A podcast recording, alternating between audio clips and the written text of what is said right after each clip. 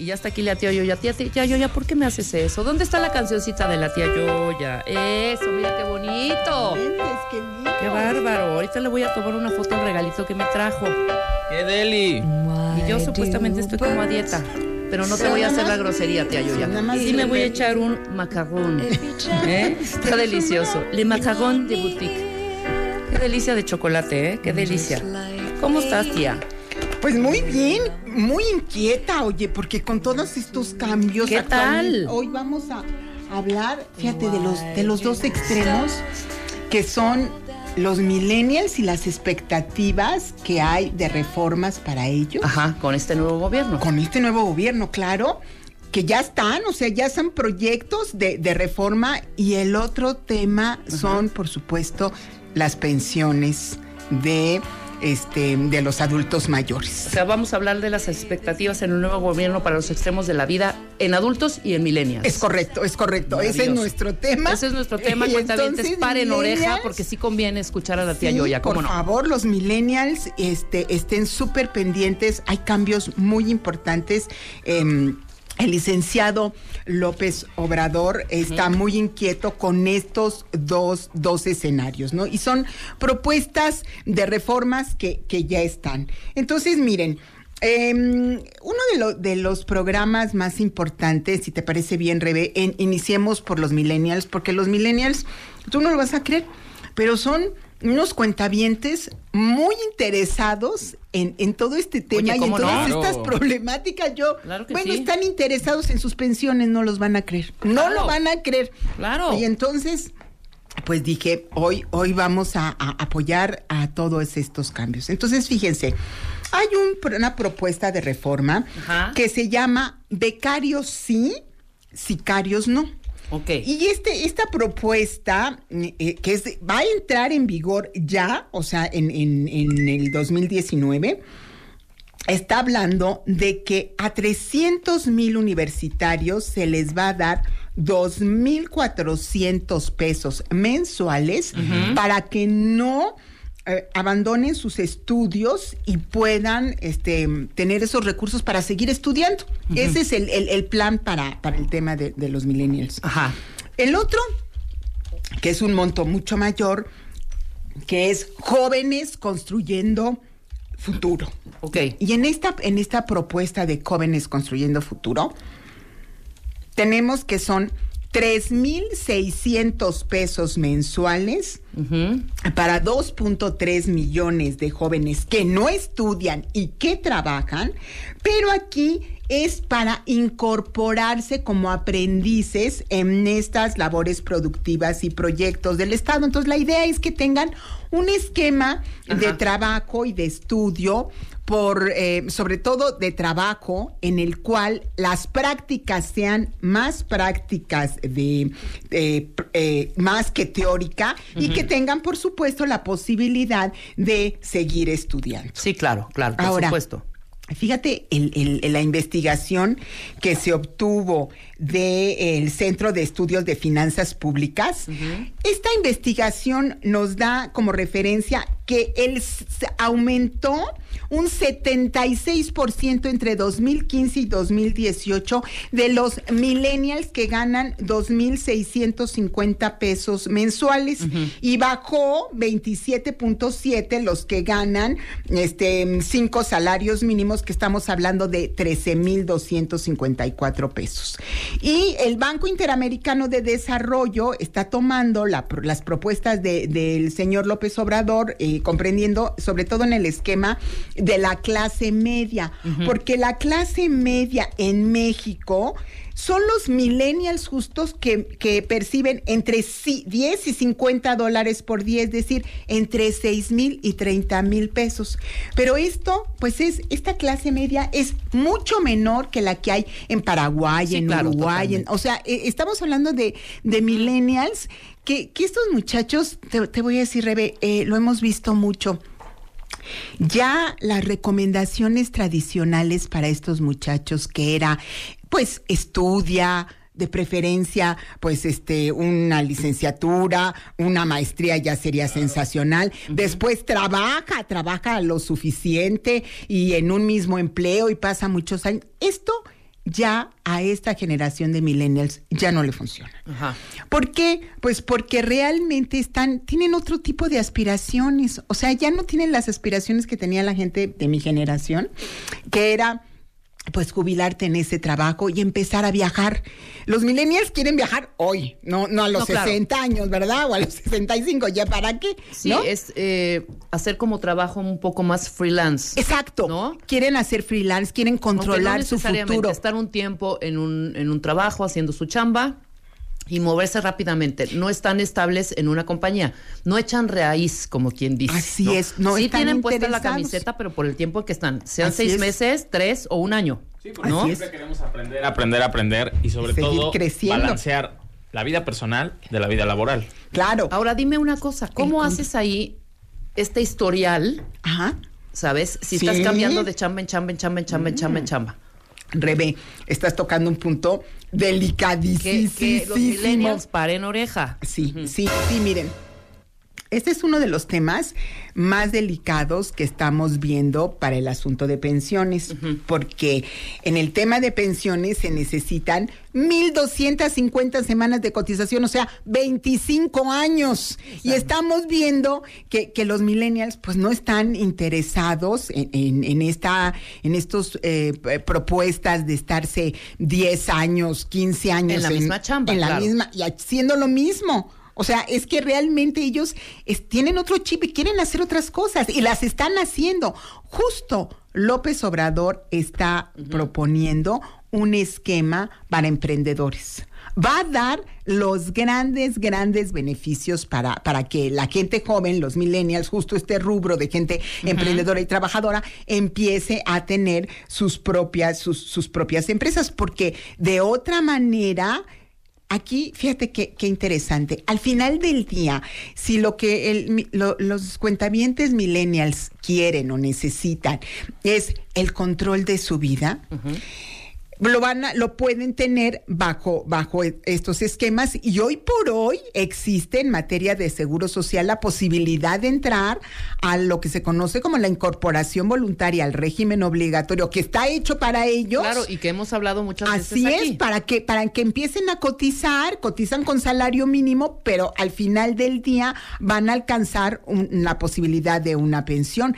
Pero el gran tema hoy es ¿Cómo alcanzamos hoy, en el presente, pues ese, e, esa, ese tema de, de, una posibilidad de libertad financiera, ¿no? De cambiar el chip, porque al final del día, hoy por hoy, todos tenemos 24 horas al día, ¿no? Sí. Entonces, la diferencia entre la gente que, que pasa de esa clase media de la que te estaba hablando, que hay muy pocas personas que estamos hablando que ganan entre 6 mil y 30 mil pesos mensuales. Y ya te estoy hablando de un, un rubro de gente privilegiada, ¿eh? Totalmente, claro.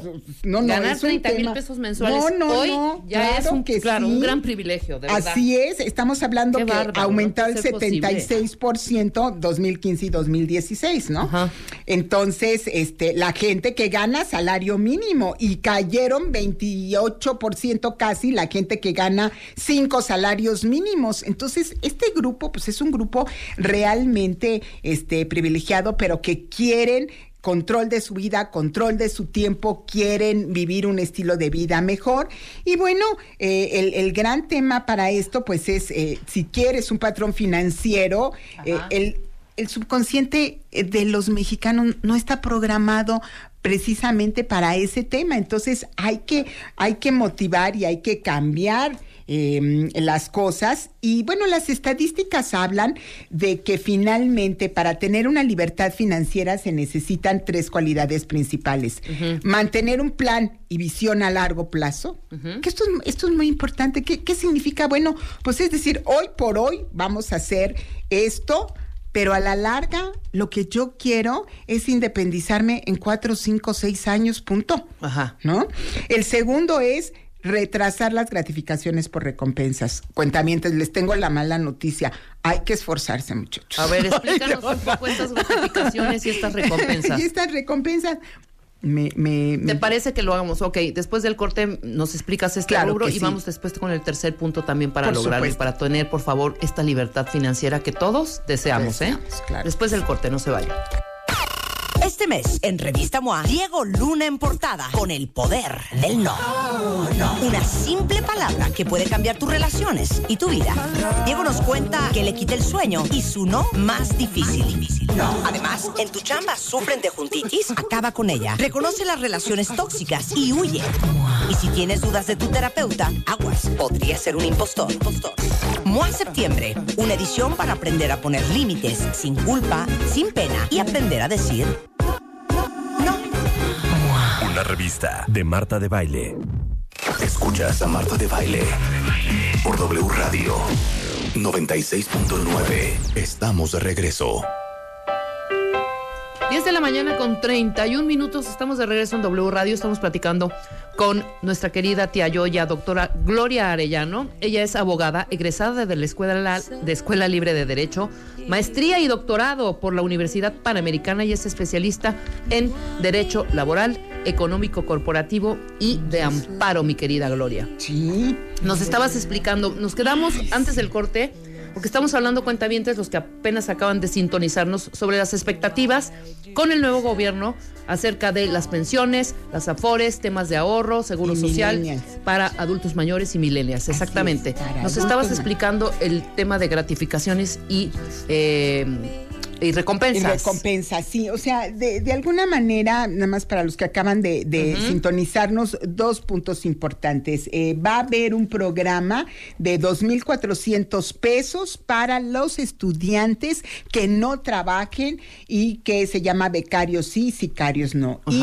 y, va a haber un monto de 3.600 pesos mensuales para todos los jóvenes, estoy hablando de 2.3 millones de jóvenes, que vayan a laborar en las empresas o en, el gobierno que determine este el programa del licenciado López Obrador.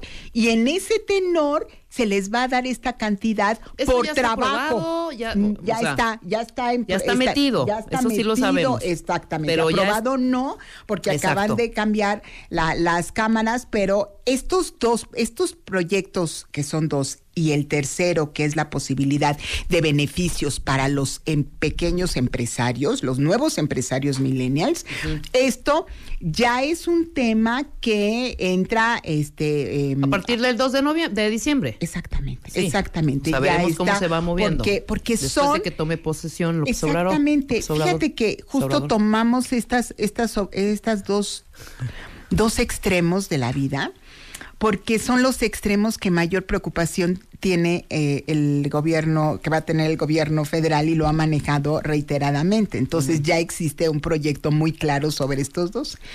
Y entonces les comentaba yo que, bueno, al final del día, el, esquema que existía antes de que, por favor, pues, hijito, estudia y ya que termines de trabaja y consigue un trabajo, eso ya no funciona. No son las aspiraciones de los millennials. Quieren viajar, quieren el control de su vida. Entonces, las estadísticas y los estudios han señalado que para realmente alcanzar para los millennials una libertad financiera se necesitan tres cualidades. Y estábamos justo mantener un plan y visión a largo plazo, dando pequeños pasos a la vez, pero para alcanzarlo. O sea, tener una meta que yo creo que, por favor, cuentavientas millennials, es un punto fundamental. Nadie va a Acapulco si no sabe que va a Acapulco.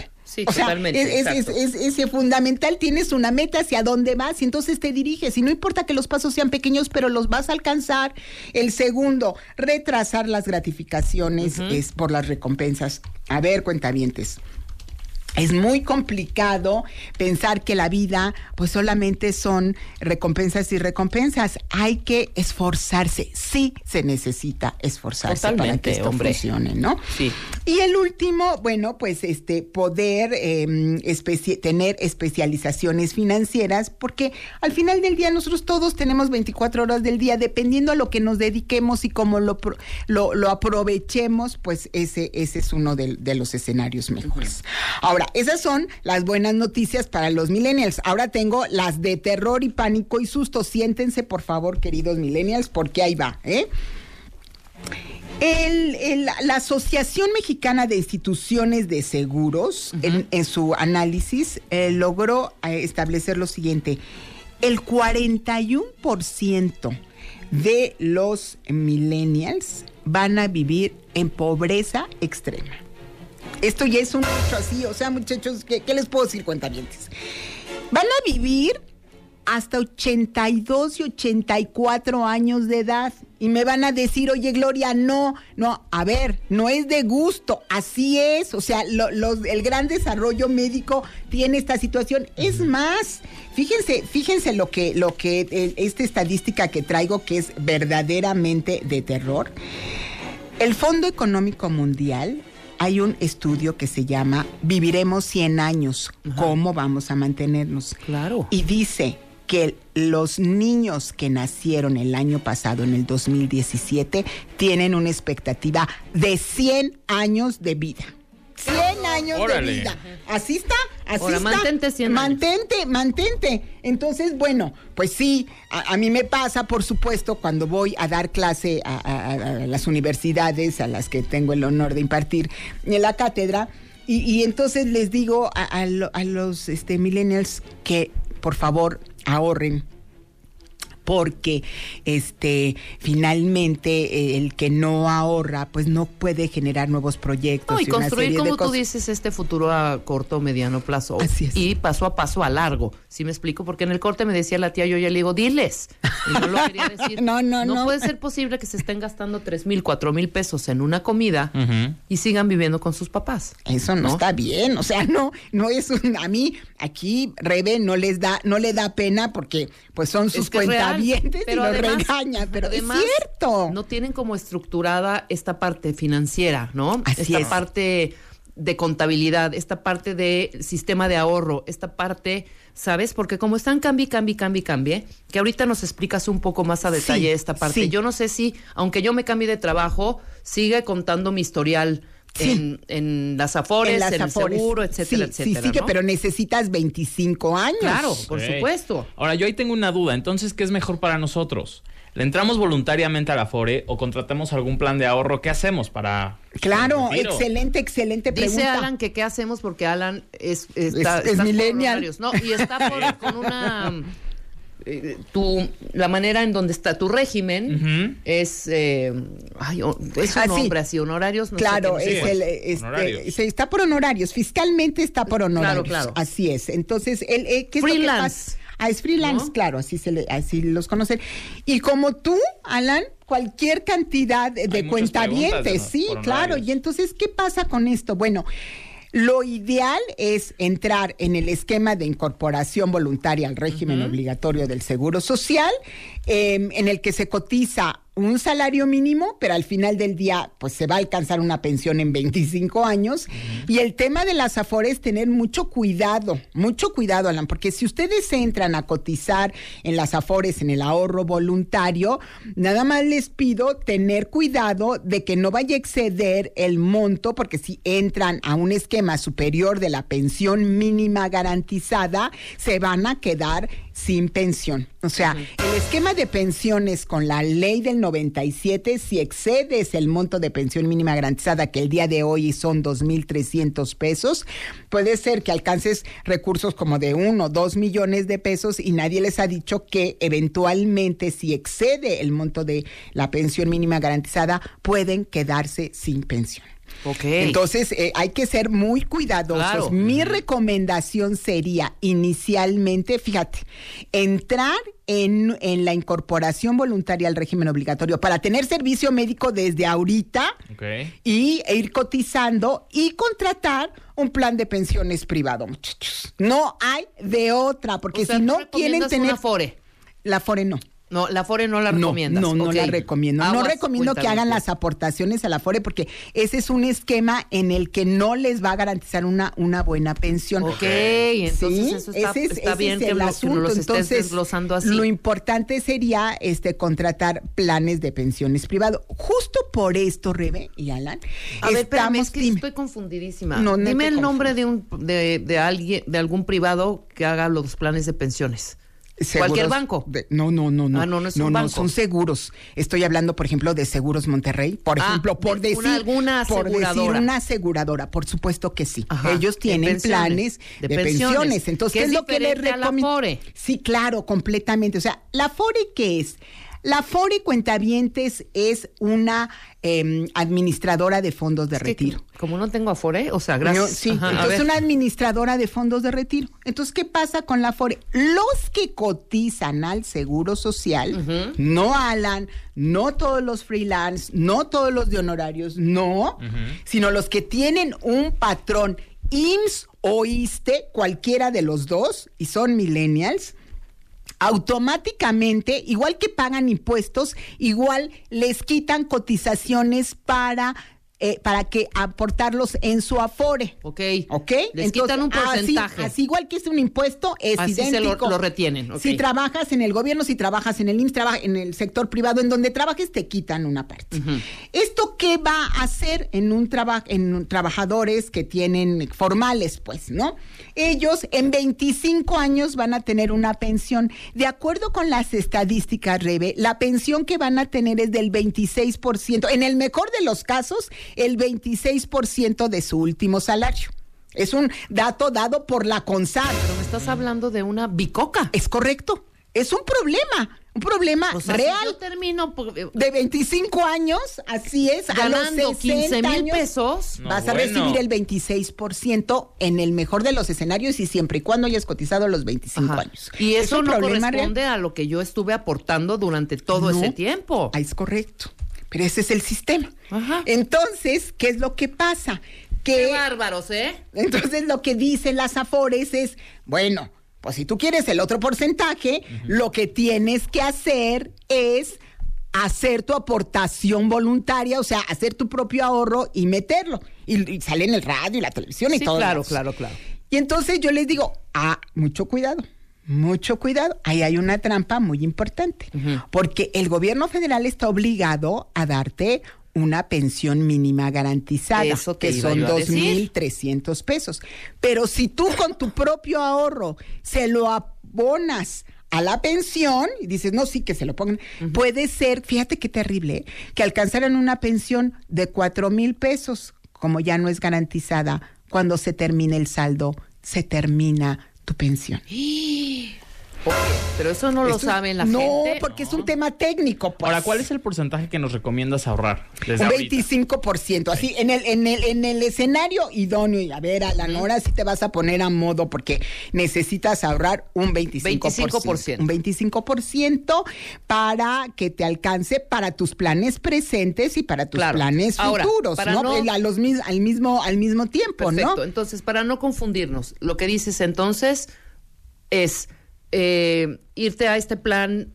Sí, o sea, lo que, lo que convendría sería entrar en la incorporación voluntaria al régimen obligatorio. Esta parte, el régimen Porque obligatorio. vas a cotizar y vas a tener derecho a una pensión chiquita si quieres, Ajá. más tu servicio médico garantizado. Claro. E invertirle a, a- A tu en pensión el mercado. privada. exactamente, las pensiones que son el, el plan de, de- de, eh, privado, pues eh, estas las contratan en las compañías de seguros. Justo por eso, Rebe, y por la inmensa cantidad de llamadas, de correos, este, de en Facebook, en Twitter, mil, mil gracias. Estamos organizando un curso muy importante que es exactamente de lo que estamos hablando, que es justo para el tema de millennials. Este curso va a ser el 20, es el esquema financiero del- de los millennials, es el 20 de octubre, pero desde ahorita, porque estamos en una campaña de a ver cómo si van. O sea, el costo es Totalmente. chiquitito. Vamos a ver, fíjense, el cambio de paradigma de los roles entre la pobreza y la riqueza. Vamos a ver esquemas eh, que son muy importantes porque, fíjate, no lo vas a creer, pero los, eh, eh, los millennials no saben, muchachos, ni cómo manejar tarjetas de crédito, los la- la- la- la- el- toda la parte financiera básica. Va- Vamos a sí. tener una doctora en finanzas que va a hablar justo de la parte financiera básica que se debe de tener.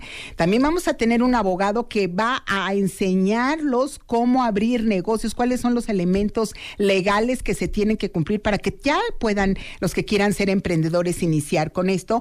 Y vamos a tener una serie de, de, de un especialista precisamente en las compañías de seguros que nos va a decir, a ver, miren, el kit de millennial es este, esto es lo que pueden hacer.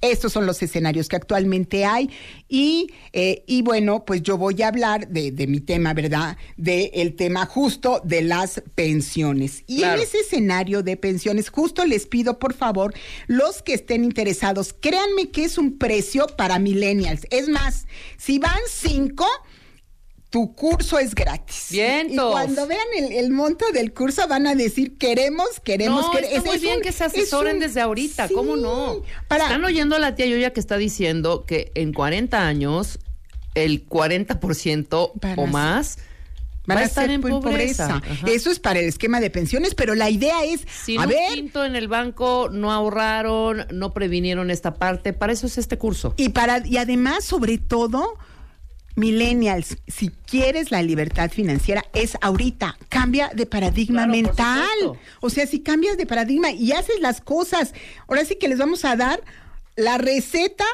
para la libertad financiera. Muy bien. Ustedes hacen esto y llegan allá y por favor em, comuníquense al, al correo marta con h ortiz arroba sacapacita.com y el teléfono es 53 61 63 78. Es el curso de Millennials 20 de octubre y es de 9 a 2 precio, no lo van a creer, no lo voy a decir porque quiero que llamen para que lo sepan. ¿eh? Marta Ortiz, arroba sacapacita.com.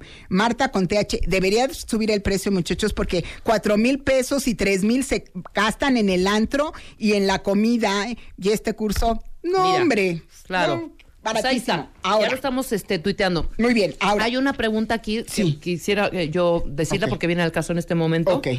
Mira, bien. aquí a Vilchisic- a Vilchisica, es una cuenta bien, le quitan el 11% del salario cada quincena. Ella pregunta, ¿es para, la- para, la- para el Afore este, este 11%? Mm. En mi trabajo nos quitan el 11% del salario cada quincena para Afore. Como aportación voluntaria, ya, ella ya tiene esta duda. ¿Ese dinero se los van a dar cuando cumpla 60 años? Sí, bueno, a ver, esas aportaciones voluntarias, fíjate qué Ese interesante. 11% que le están Sí, quitando. se lo están quitando, pero porque ella, ella lo aprobó, ¿eh? Ajá. Esa aportación voluntaria, nadie, ella dijo sí. Pero estas aportaciones voluntarias, hay cuatro tipos. Puede ser la aportación voluntaria, que en dos meses la puedes recuperar. Hay que ver cuál es la que ella decidió. Aportación voluntaria complementaria para el retiro. A ver, cuentavientes, esa es hasta los 60 años, 65 años de edad. Y, y esa tiene beneficios fiscales, son por lo menos 152 mil pesos al año. Y la otra que es aportaciones voluntarias a largo plazo, que es por cinco años. Hay que ver cuál es, en cuál está aportando ella, porque Claro. fíjense, ya ven, es lo que les digo, se necesita ese tipo de cosas que, que ustedes sepan, millennials, hacia dónde van, qué es lo que realmente están haciendo con sus recursos. Padrísimo que esté invirtiendo en aportaciones voluntarias, pero ¿para qué las va a utilizar? Pues ese es el punto Claro. de ir a mi curso. Ahora dime, Mm. la compañía en la que trabajas te escoge tu Afore, ¿no? No, No, tú la escoges tú la escoges, Afore, ok. sí, Por tú ley tú escoges. escoges ¿Yo me puedo Sí. salir cuando yo quiera? Sí, por supuesto. Perfecto. Una Y- vez al año. Una vez al año. Así me es. salgo y me voy a pensiones eh, de, de los seguros que comentabas que es privado. Lo puedo hacer Lo en cualquier hacer momento. en cualquier Lo que momento. ya metí me lo regresan. Sí, claro, si no estás en estos escenarios, o sea, porque estás para complementarias para el retiro, te lo pueden regresar, pero te sancionan cobrándote los impuestos que ya te, o sea, una de las Que ventajas que claro. sí, no, y que te beneficiaron, porque acuérdense, cuentavientes, que en el esquema de aportaciones voluntarias, uno de los temas importantes aquí es que tiene beneficios fiscales. Entonces, te vas a la- te baja la base gravable aportando voluntariamente en tu Afore o en un plan o en una compañía de seguros, en cualquiera de los dos, y también este te, te deducen 152 mil pesos. Claro. Aquí Dice, ¿cómo debes hacer para el régimen voluntario? ¿Cuál es el Así es. procedimiento para darte de alta? Ah, en la incorporación. Sí. Magnífico, por supuesto que sí. Hay que ir a la subdelegación que le corresponde por su domicilio al área de seguros especiales y solicitar la que se llama incorporación voluntaria al régimen obligatorio modalidad 44. El punto aquí es que eres freelance, pero pagas impuestos. Esa modalidad requiere 44 es la que hablábamos impuestos. cuentavientes, sí, pero Sí. para que quede claro, es la de aportación voluntaria. Esa, esa aportación voluntaria, pero, Pero- para el régimen obligatorio, es decir, para cotizar al IMSS. Exacto. Es el que automáticamente te eh, quitan tus, este, tus cuotas, pero es distinta. Es voluntario, sí, Rebe, Ajá. porque no es el caso de los trabajadores que platicábamos hace rato, Sí, sí, sí, que estaban en el, eh, tanto en IMSS como en ISTE. Aquí es un esquema voluntario. Ok, tía Yoya, yo Dime. trabajo en iniciativa privada y tengo Afore por parte del Seguro Social, por ¿Correcto? parte del IMSS. Sí. Pero como estudiante, yo ya trabajaba Ajá. y también cotizaba. Correcto. ¿Esos años cuentan? Esos años no, no porque no cotizabas, trabajabas. Y dice que trabajaba. Ah, padrísimo, estu- bien por estudiaba ti. y también traba- y trabajaba y también cotizaba. Correcto. Esos años sí cuentan en las cotizaciones porque los trabajaste. Pero voy a aprovechar para decir algo que es importantísimo y que me preguntan constantemente. Miren, los est- estudiantes que estaban en el seguro facultativo antes del primero de julio del 97, pero que no cotizaban porque no estaban trabajando, esos números de seguro social no sirven para considerarse que entraron a cotizar antes del primero de julio. A esas personas les corresponde la ley del 97, ¿eh? Ajá. porque no estaban cotizando. Aquí a nuestra cuenta viente sí le corresponden estas cotizaciones. Ah, Ok. Sí, perfecto. aquí sí, porque ella estaba trabajando, ¿ok?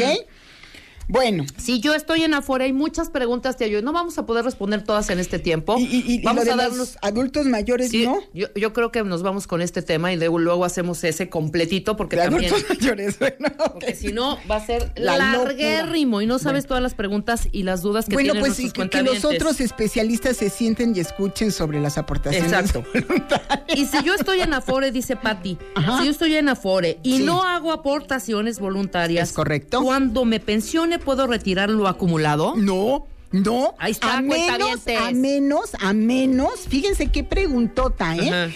A menos que alcances las 1250 semanas, o sea, los 25 años, y que al revés, que no ten, que alcances los 60 años y no las 1250 semanas puedes retirar O todo. sea, hasta los 60 años, mi Sí, querido hasta mi los querida 60, Patis. hasta los ¿También lo 60. del ahorro de vivienda? Sí. ¿O ese es diferente? Sí, sí, y además una noticia mu- muy feísima que les tengo que decir aquí. El que no adquiere, millennials, esto es fundamental, el que no adquiere crédito habitacional teniendo derecho, ese dinero, ese sí se va a perder porque se va a formar parte de las pensiones. Por disposición Claro, por legal, ¿eh? sí, es Así por ley, es, Sí. es es por por ley, ley. es por ley, o sea, pero nadie se los dice. Entonces, yo sí creo que tengan, en el curso lo vamos a platicar, porque es muy importante esto, ¿eh? Si tú tienes un buen salario, estás cotizando en, en IMSS o en, en ISTE, la recomendación es utiliza tu saldo de vivienda para obtener un crédito habitacional, porque eso te va a permitir por lo menos tener un- una casita Sí, que claro, puedes rentar y te va a ayudar generar- en este generar exactamente extra por ahí. generar, porque bien. a ver, millennials, aquí el punto es cómo genero ingresos para tener una mejor vida y una mejor Claro, calidad de vida, que de es lo eso que se todo trata. exacto, sí. Dime algo, ¿yo puedo hacer eh, aportaciones voluntarias a la FORE? tú, A mi Rebe? Afore, sí, supongamos. sí, ok. sí, Porque aquí sí. Jorge dice, ¿conviene? No, pues te estoy diciendo ¿Conviene que- o no conviene? A ver, Jorge, No, escucha, no, hacer aportaciones no, voluntarias no. a, la ver, FORE. Aportaciones voluntarias a la FORE de principio conviene como esquema de ahorro. No se debe utilizar para incrementar la pensión. Ok, ahí ¿Sí? está clarísimo. Sí, No es- para pensión. No para la pensión. Para pensión recurran a, a la Ah, aseguradora. ah, Exactamente. Eh, en el caso de los millennials, eso es lo que se tiene que hacer. Ok, vamos a hacer una pausa. Están, pero vueltos locos los eh, nuestros Pero cuentavientes y, y sobre las los personas millennials. mayores, ¿no? Vamos a hacer, vamos a hacer un, un corte. Contestamos unas preguntas más porque hay muchísimas sí, dudas. Órale, sí, sí. Regresando con la tía Yoya, escríbanos arroba repmangas para poder contestar y responder todas las dudas. Aquí está la tía Yoya para despejar todo esto, porque sí, está tremendo. Me están escribiendo, me están diciendo, hay cosas que no sabíamos. Claro, pero son cosas técnicas y claro, pues nada más eh, escuchan lo que eh, dicen. Oye, estaría bien cada vez que entras a, tu, a, un trabajo, claro. pregúntale a tu patrón, al de recursos humanos, a ver, explícame bien cómo está el rollo en cuestión de pensiones, este, ya después, ya que estés contratado y todo este rollo. Sí. Que te expliquen muy bien, pero sobre muchas todo veces, el tema que, eh, hoy por hoy, sí, hoy por hoy es indispensable una especialización financiera básica de qué hago con mis finanzas. Punto. y como es algo que pensamos que va a pasar a futuro, nos vale. No, no, el futuro, pero en el presente ya hay que estar. Bueno, cállate con sus preguntas que la tía yo ya se queda 10 minutitos más después del corte, no se vaya.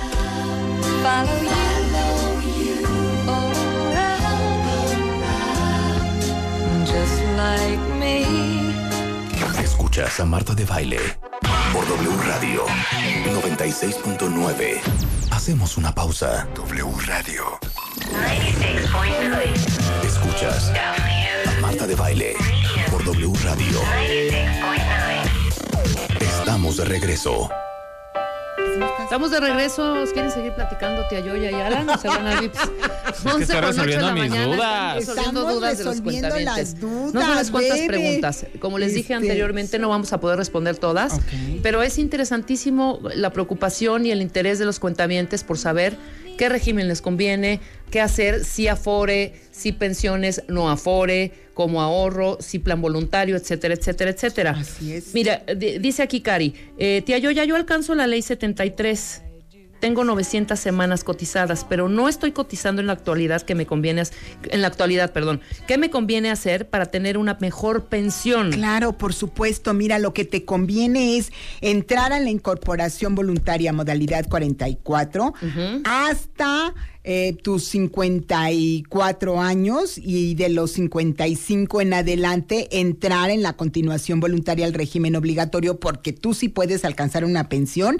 Siéntate para que te diga de más de 70 mil pesos. Ok. Acá Nancy pregunta.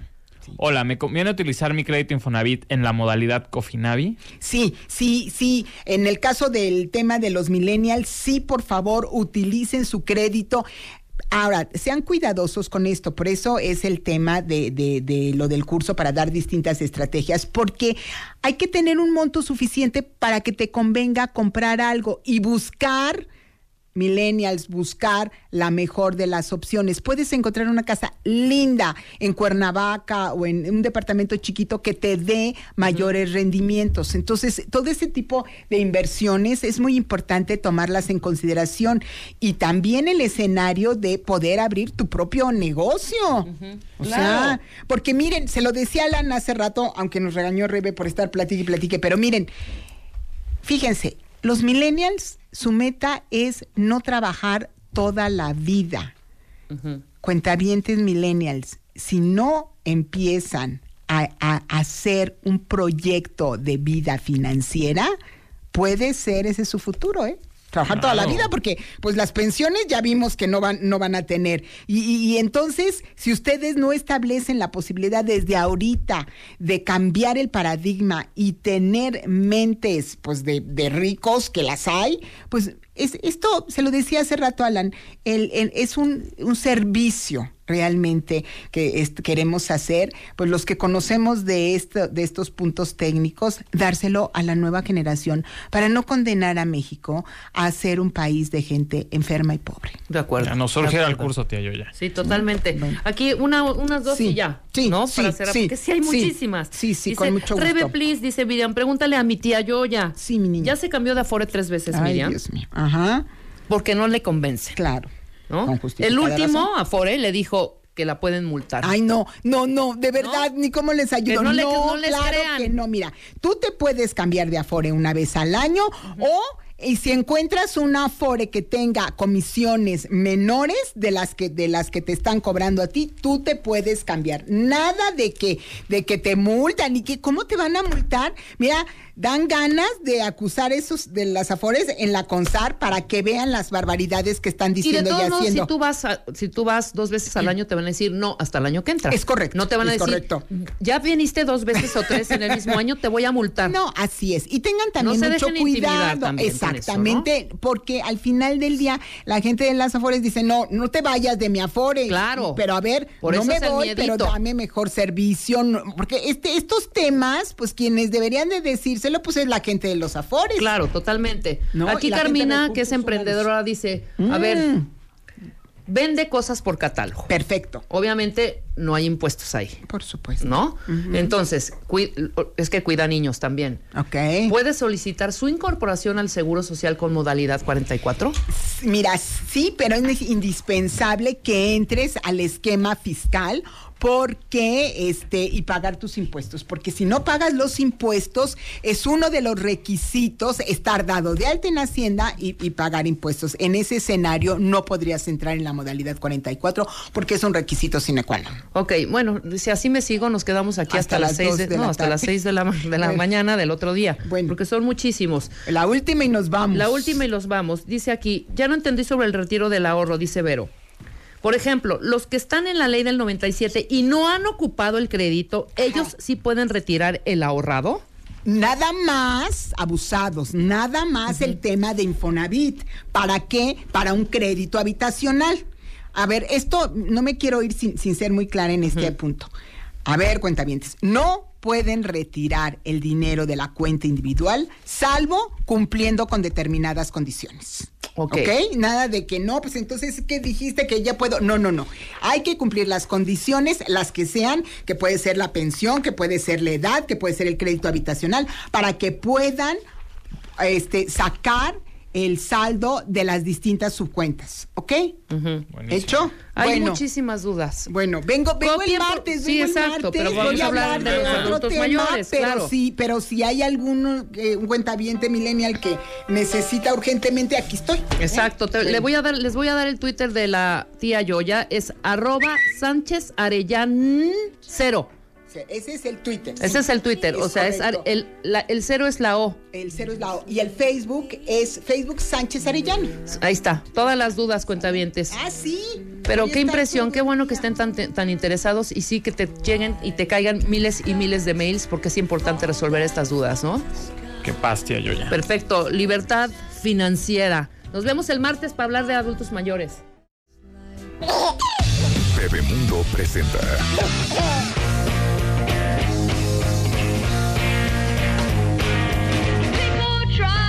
Put us down just because we get around. Things they do look awful 11.14 del día. Estamos de regreso y está con nosotros nuestra querida Blanca Gómez, directora general de MMK, con anuncios parroquiales. ¿Cómo no? Buenos días. Hola, ¿cómo están, Rede? ¿Cómo muy están, bien, Ala? muy bien. Aquí extrañando Bien. la dueña de la alberca. Bueno, la dueña realmente soy yo. Sí. La regentea es Marta, ¿eh? Que les quede claro, que les quede claro. Totalmente. Muy bien. Pues hoy vengo, normalmente vengo a hablar de Moa y hoy vengo con la cachucha de nuestra querida hija Bebemundo. Muy bien. Porque fíjate que tenemos un tema muy divertido recientemente en, nuestros, en nuestras propiedades digitales, que es el trauma de todas las mamás cuando nuestros hijos no se mueven y no gatean. Por ejemplo. Exacto. Todas están traumadas. Les preguntamos en una encuesta Ajá. qué tanto se preocupan. Las mamás se preocupan 89% por el desarrollo, o sea, De los- mamás que dicen el desarrollo del cerebro es muy importante de mi hijo, ya ese nivel de conciencia, las mamás hoy están muy educadas y todas creen que tiene que ver el gateo. Ajá. Yo mi segundo hijo nunca gateó, no hubo forma, estaba yo traumada. O sea, del. Claro. Nunca gateó, se arrastraba, se arrastraba de, de pompa, se Sí. sentaba y se arrastraba y destruía todos los pantalones.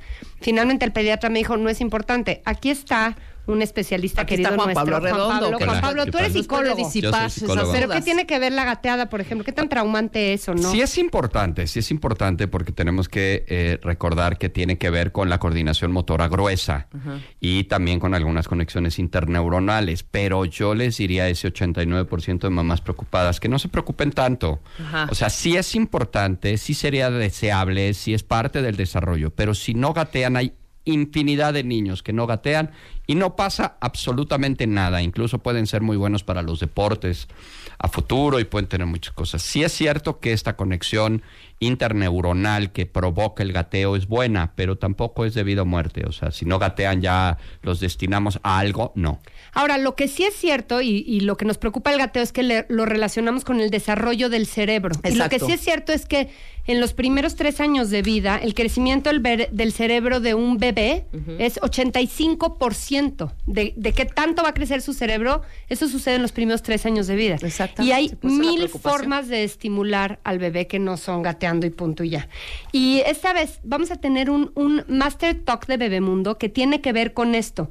Se llama Abrazando su desarrollo y tiene que ver con motricidad, tiene que ver con con todo el tema kinestésico, tiene que ver con neurológico y estamos trayendo especialistas de súper lujo el 6 de octubre Ya para todos los papás preocupados por estos temas. Chécate nuestro, nuestro cartel, nuestro vi. roster. Tenemos una neuróloga pediátrica, Beatriz Romo, que habla de actividades diarias. Cómo tu bebé diario puedes hacer que estimule o no ese crecimiento correcto del cerebro. Claro. Después tenemos una keniosóloga educativa, Augusta Franco. ella me encanta. Ella, representa, ella es genial y representa un instituto que se llama Rhythm Movement Training International para México y ella tiene una técnica genial de reflejos primarios. Es directora de Mega Brain, un centro de terapia especializado en potenciar este desarrollo. Y ella nos va a hablar de cómo es la escuela, porque pues finalmente los niños hoy desde chiquititos los llevamos a guarderías y escuelas y todo lo que tú no hagas pues lo está haciendo allá. Entonces, cómo integrar lo que hace el niño en la escuela. Bien. Y tenemos también a una terapeuta emocional, Andrea Díaz, para hablar de las bases emocionales y este desarrollo del cerebro.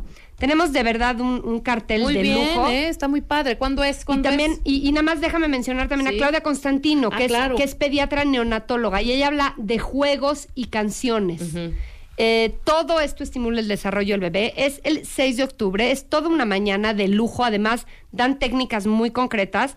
Y tenemos, eh, si tú vas sola como mamá o como papá, te cuesta 750 pesos ir, pero si va la pareja, tenemos un descuento para parejas. Se pueden meter desde hoy a masterbebemundo.com y ya pueden adquirir o apartar sus boletos. Y lo que nos gusta mucho es, estamos reservando una sala para niños, porque estos papás que no se quieren desprender de ellos, sí necesitamos que lleven un cuidador, pero si pueden, si no pueden dejar a su hijo en casa o prefieren que esté con ellos y tienen alguien que los cuide, puede estar en una sala que vamos a tener acondicionada precisamente para estimulación y desarrollo Buenísimo. para que estén los bebés ahí. Maravilloso. más fácil. ¿Qué tal? Claro. Bueno. Entonces, es el 6 de Octubre. en el Hotel NH. NH Collections en Reform- Liverpool en Reforma. Sí, Liverpool 155 en La Juárez. Boletos en, métanse a masterbebemundo.com. Exacto. Y ahí podrán Y por ver las la redes de. Bebemundo también lo vamos a estar a este anunciando mucho y dando muchos avances de contenido del tipo de cosas que van a aprender ahí. De verdad es un lujo de contenido que hemos curado con mucho cariño y mucha com- mucha responsabilidad y compromiso para las mamás y papás que nos siguen. Está increíble. De 9 a 2 es sábado, me Es imagino, sábado. ¿no? Está padrísimo. Está bien, Después ¿no? de ahí se van a comer y empiezan a aplicar lo que aprendieron en el curso. Exactamente. ¿No? Venga. Increíble. Muchas gracias, Blanca. Ay, feliz, We feliz. love you. Gracias, igual. Y bueno, ya presentamos a Juan Pablo. ¿Cómo estás, mi querido Muy bien, Juan muchas Pablo? Gracias. De verdad, no se lo calzador. pierdan. Hemos tenido la oportunidad de estar en algunos de estos eventos. Es padrísimo, la convivencia es directa, están los especialistas ahí. ¿Qué tal? A, a- ¿Qué a tal? tu qué, alcance, participa- qué participativa comunidad de papás Sí, y mamás. ¿no? increíble, de Sí, verdad. increíble. Este, vale mucho la pena, no dejen de ir. Yo ya tuve la oportunidad de estar en alguno y este es padrísimo, tanto para uno que va como para el que recibe Claro. la información, ¿Sabes porque es de primera mano y cerquita Exacto. y Sí, puedes le pueden este, consultar tus dudas. gente. Lo emocionante de los masters y lo padre, bueno, cuando me tocó a mí producir un par de ellos, Ay, sí, van lo papás vimos. solos. ¿Qué me tal eso? encanta, Me encanta cuando van los papás solitos, no van con su pareja ni nada a aprender. Veía yo hasta papás, hombres, con sus chavitos. Sí. Los chavitos, Oye, bueno, y luego los- un tío. ¿Qué tal yo de, ay, vienes solo, tienes hijo? No, soy tío, pero Ajá. estoy muy comprometido en Con mis sobrinos, ¿no? sobrinos. Qué No, me maravilla. muero de amor. Sí, sí. Bueno, pues ahí está. Ahí está una nueva No oportunidad pierdan, para de aprender este Les- 6 de les va a valer octubre. la pena. Muchas gracias, Plan. Estaremos Feliz. muy pendientes. Compren sus boletos, métanse ya. Ya. Y están regalados, Y Adela. luego se acaban, sí. así es de que apúrense. Exactamente. Muy bien, mi querido Juan Pablo, la ansiedad. La ansiedad, enemigo número uno de los niños. es nuestro gran, gran enemigo al que hay que eh, pues combatir a como de lugar. Pero bueno, gran parte del trabajo con la ansiedad de los hijos es una labor preventiva. O sea, entiendo que ya cuando se da, cuando ya se presentó, cuando ya está, pues hay que corregirla a como de lugar, pero también es muy importante prevenirla y hay que saber de dónde viene y ahora sí que literalmente para dónde va y por eso es que vamos a hablar de esto, de la ansiedad en los niños. Déjame hacerte la primera pregunta. ¿Todos los niños tienen ansiedad? Prácticamente sí, en alguna medida. Por supuesto que consideramos que hay ansiedad que es normal, que es natural, ¿no? Este, todos podemos recordar un primer día de clases, por ejemplo, ¿no? Bueno, se te viene la comida encima y estás todo ansioso y tu mochila y tus útiles y quién te tocará y en qué salón quedaste y qué maestros vas a tener, etcétera, etcétera. Bueno, pues son ansiedades que son completamente eh, pues normales, las ansiedades que se viven cuando se va a viajar, ¿no? También los niños pues son eh, pues muy acelerados para este tipo de cosas. Y bueno pues la ansiedad normal que puedo tener a la oscuridad o que puedo tener a, a los monstruos a los fantasmas el tema de Lederman esta cosa que estuvo de Sí, moda claro. y ahora ya hay película.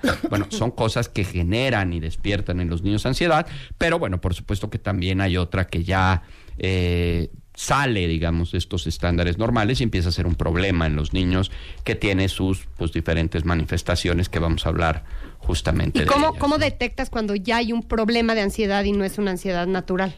Yo creo que el- la, la dificultad en el manejo, es decir, si yo tengo una ansiedad normal, bueno, pues se me va a pasar, es, es pasajera, es temporal y responde a algo, pero de pronto empiezo a ver que hay comportamientos y conductas de los que nos vamos a referir que ya son recurrentes, que ya se están presentando permanentemente y sobre todo es bien importante identificar esta sintomatología ansiosa porque a veces solemos como papás cargarles santitos a cosas que no son. Ay, a ver, qué importante, vas.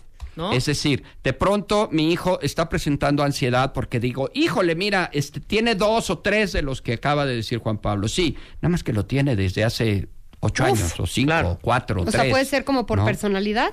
No, quiere decir que traía ansiedad desde hace mucho Ay, y ya la no lo has detectado, arrastrando y que tú no lo detectaste. Pero, ¿qué tal que tu hijo traía ansiedad de siempre y de pronto te separas de tu pareja y entonces para mí, pues digo, claro, porque te largaste, ahora mi hijo es ansioso. No, espérame, él ya tenía ansiedad desde antes.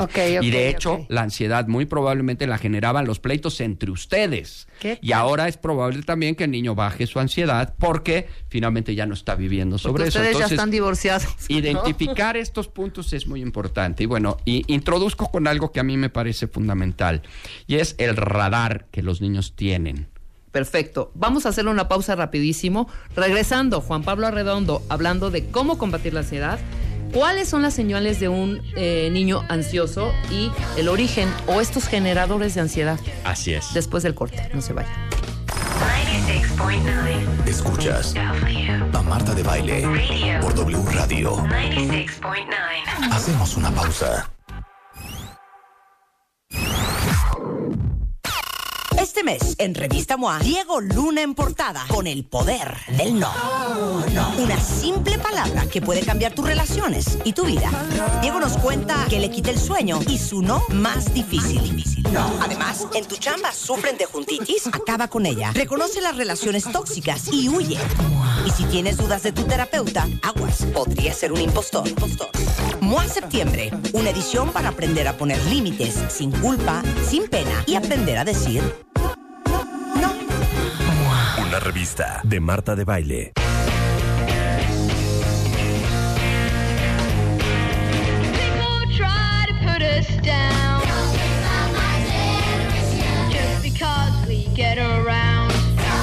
11 de la mañana con 33 minutos. Estamos de regreso en W Radio. Ya va a romper la tarde, perdón, corrí, me agité. No, no te Disculpen. Juan Pablo Arredondo, terapeuta familiar, conferencista, psicólogo con más de 25 años de experiencia y especialista en niños, adolescentes, adultos, parejas y familia. ¿Algo más, hijo? Algo más. Bar mitzvah, 15 años, bodas. Estamos hablando de la ansiedad de niños. Qué Sí. terrible. ¿Cómo combatirla? ¿No? Sí, hablábamos antes del corte justamente un poco del antecedente. Los niños tienen un radar enorme, súper especializado, que captan prácticamente cualquier tipo de vibra, cualquier tipo de onda. El problema es que los niños, sobre todo mientras más chicos, su eh, departamento de interpretación y de traducción no se ha formado. Es decir, los niños captan, los niños reciben, pero no tienen la capacidad de interpretar o de traducir lo que están viviendo. Y entonces todo lo que un niño no sepa traducir o interpretar prácticamente de manera automática se va a convertir en ansiedad, porque no lo sabe sa- eh, leer, Claro. no sabe qué significa. Por eso es que cuando los niños están alrededor de familias en donde pues las cosas se manejan mal, se manejan secretos, donde hay divorcios, donde hay pleitos, donde hay discusiones, donde hay estados anímicos de los papás que no favorecen, en donde de pronto mamá está deprimida, enojada, triste, el papá está preocupado, agobiado por dinero, etcétera, etcétera, y todas las broncas que una familia puede tener. El niño a fin de cuentas va a captar que algo no está bien, pero no va a saber traducir. No puede decir, mi papá está molesto porque le fue mal en el trabajo. El niño va a decir, algo anda mal, yo lo recibo y automáticamente me empieza a generar esta ansiedad interna, porque a fin de cuentas un niño no sabe si el papá tiene problemas de eh, el trabajo o problemas económicos o es porque no le gusta estar ahí o es porque no lo quiere o es porque eh, pues tal vez eh, se arrepiente de tenerme como hijo o ya no me aguanta o este ya no quiere a mi mamá o este se va a parar y se va a ir en ese momento y nunca lo voy a volver a ver. O sea, y doy, por supuesto que solo unos cuantos ejemplos de todo lo que al niño le puede pasar por la cabeza o por las emociones. A ver, pero yo tengo una pregunta como mamá. Sí, sí. La vida está prendida y están sucediendo cosas y el papá está preocupado y hay separaciones y la mamá puede estar triste o se puede haber muerto un abuelo.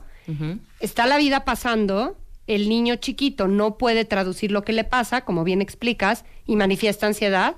¿Qué hago yo como mamá? ¿Se la puedo evitar o más bien la observo ya manifestada y actúo? No, no, yo creo que hay que eh, trabajar sobre de ella para hacer un efecto un poco más eh, como preventivo. Y si me das ver. tantito, vamos para allá. Venga, porque venga. Necesito Bien. primero hablar un poco de esta sintomatología. Eh, las cargas emocionales de los adultos, es decir, toda esta eh, energía que emana de nosotros en forma de coraje, enojo, impotencia, tristeza, eh, depresión, preocupación, aislamiento, las broncas, que todo esto va a hacer que los niños les llegue pues esta eh, información esta no la bomba. va a saber traducir y suele poderse generar en ansiedad.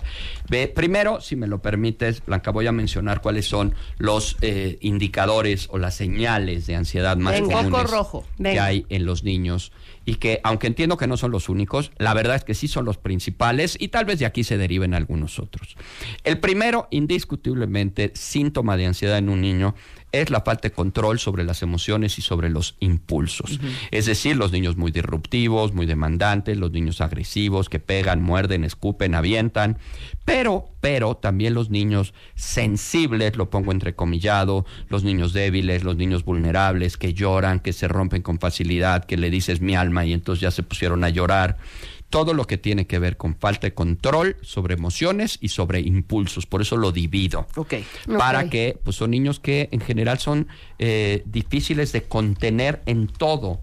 Porque son niños muy acelerados, son niños muy aventados, son niños que eh, tal vez no miden consecuencias. Todo lo que es impulsividad y falta de control sobre las emociones. Ese sería uno de los primeros síntomas, digamos, más comunes de la ansiedad. El segundo, eh, también indiscutiblemente, es la eh, actividad o la inquietud de los niños, lo mal llamado hiperactividad. ¿Por qué digo siempre mal A llamada ver. hiperactividad?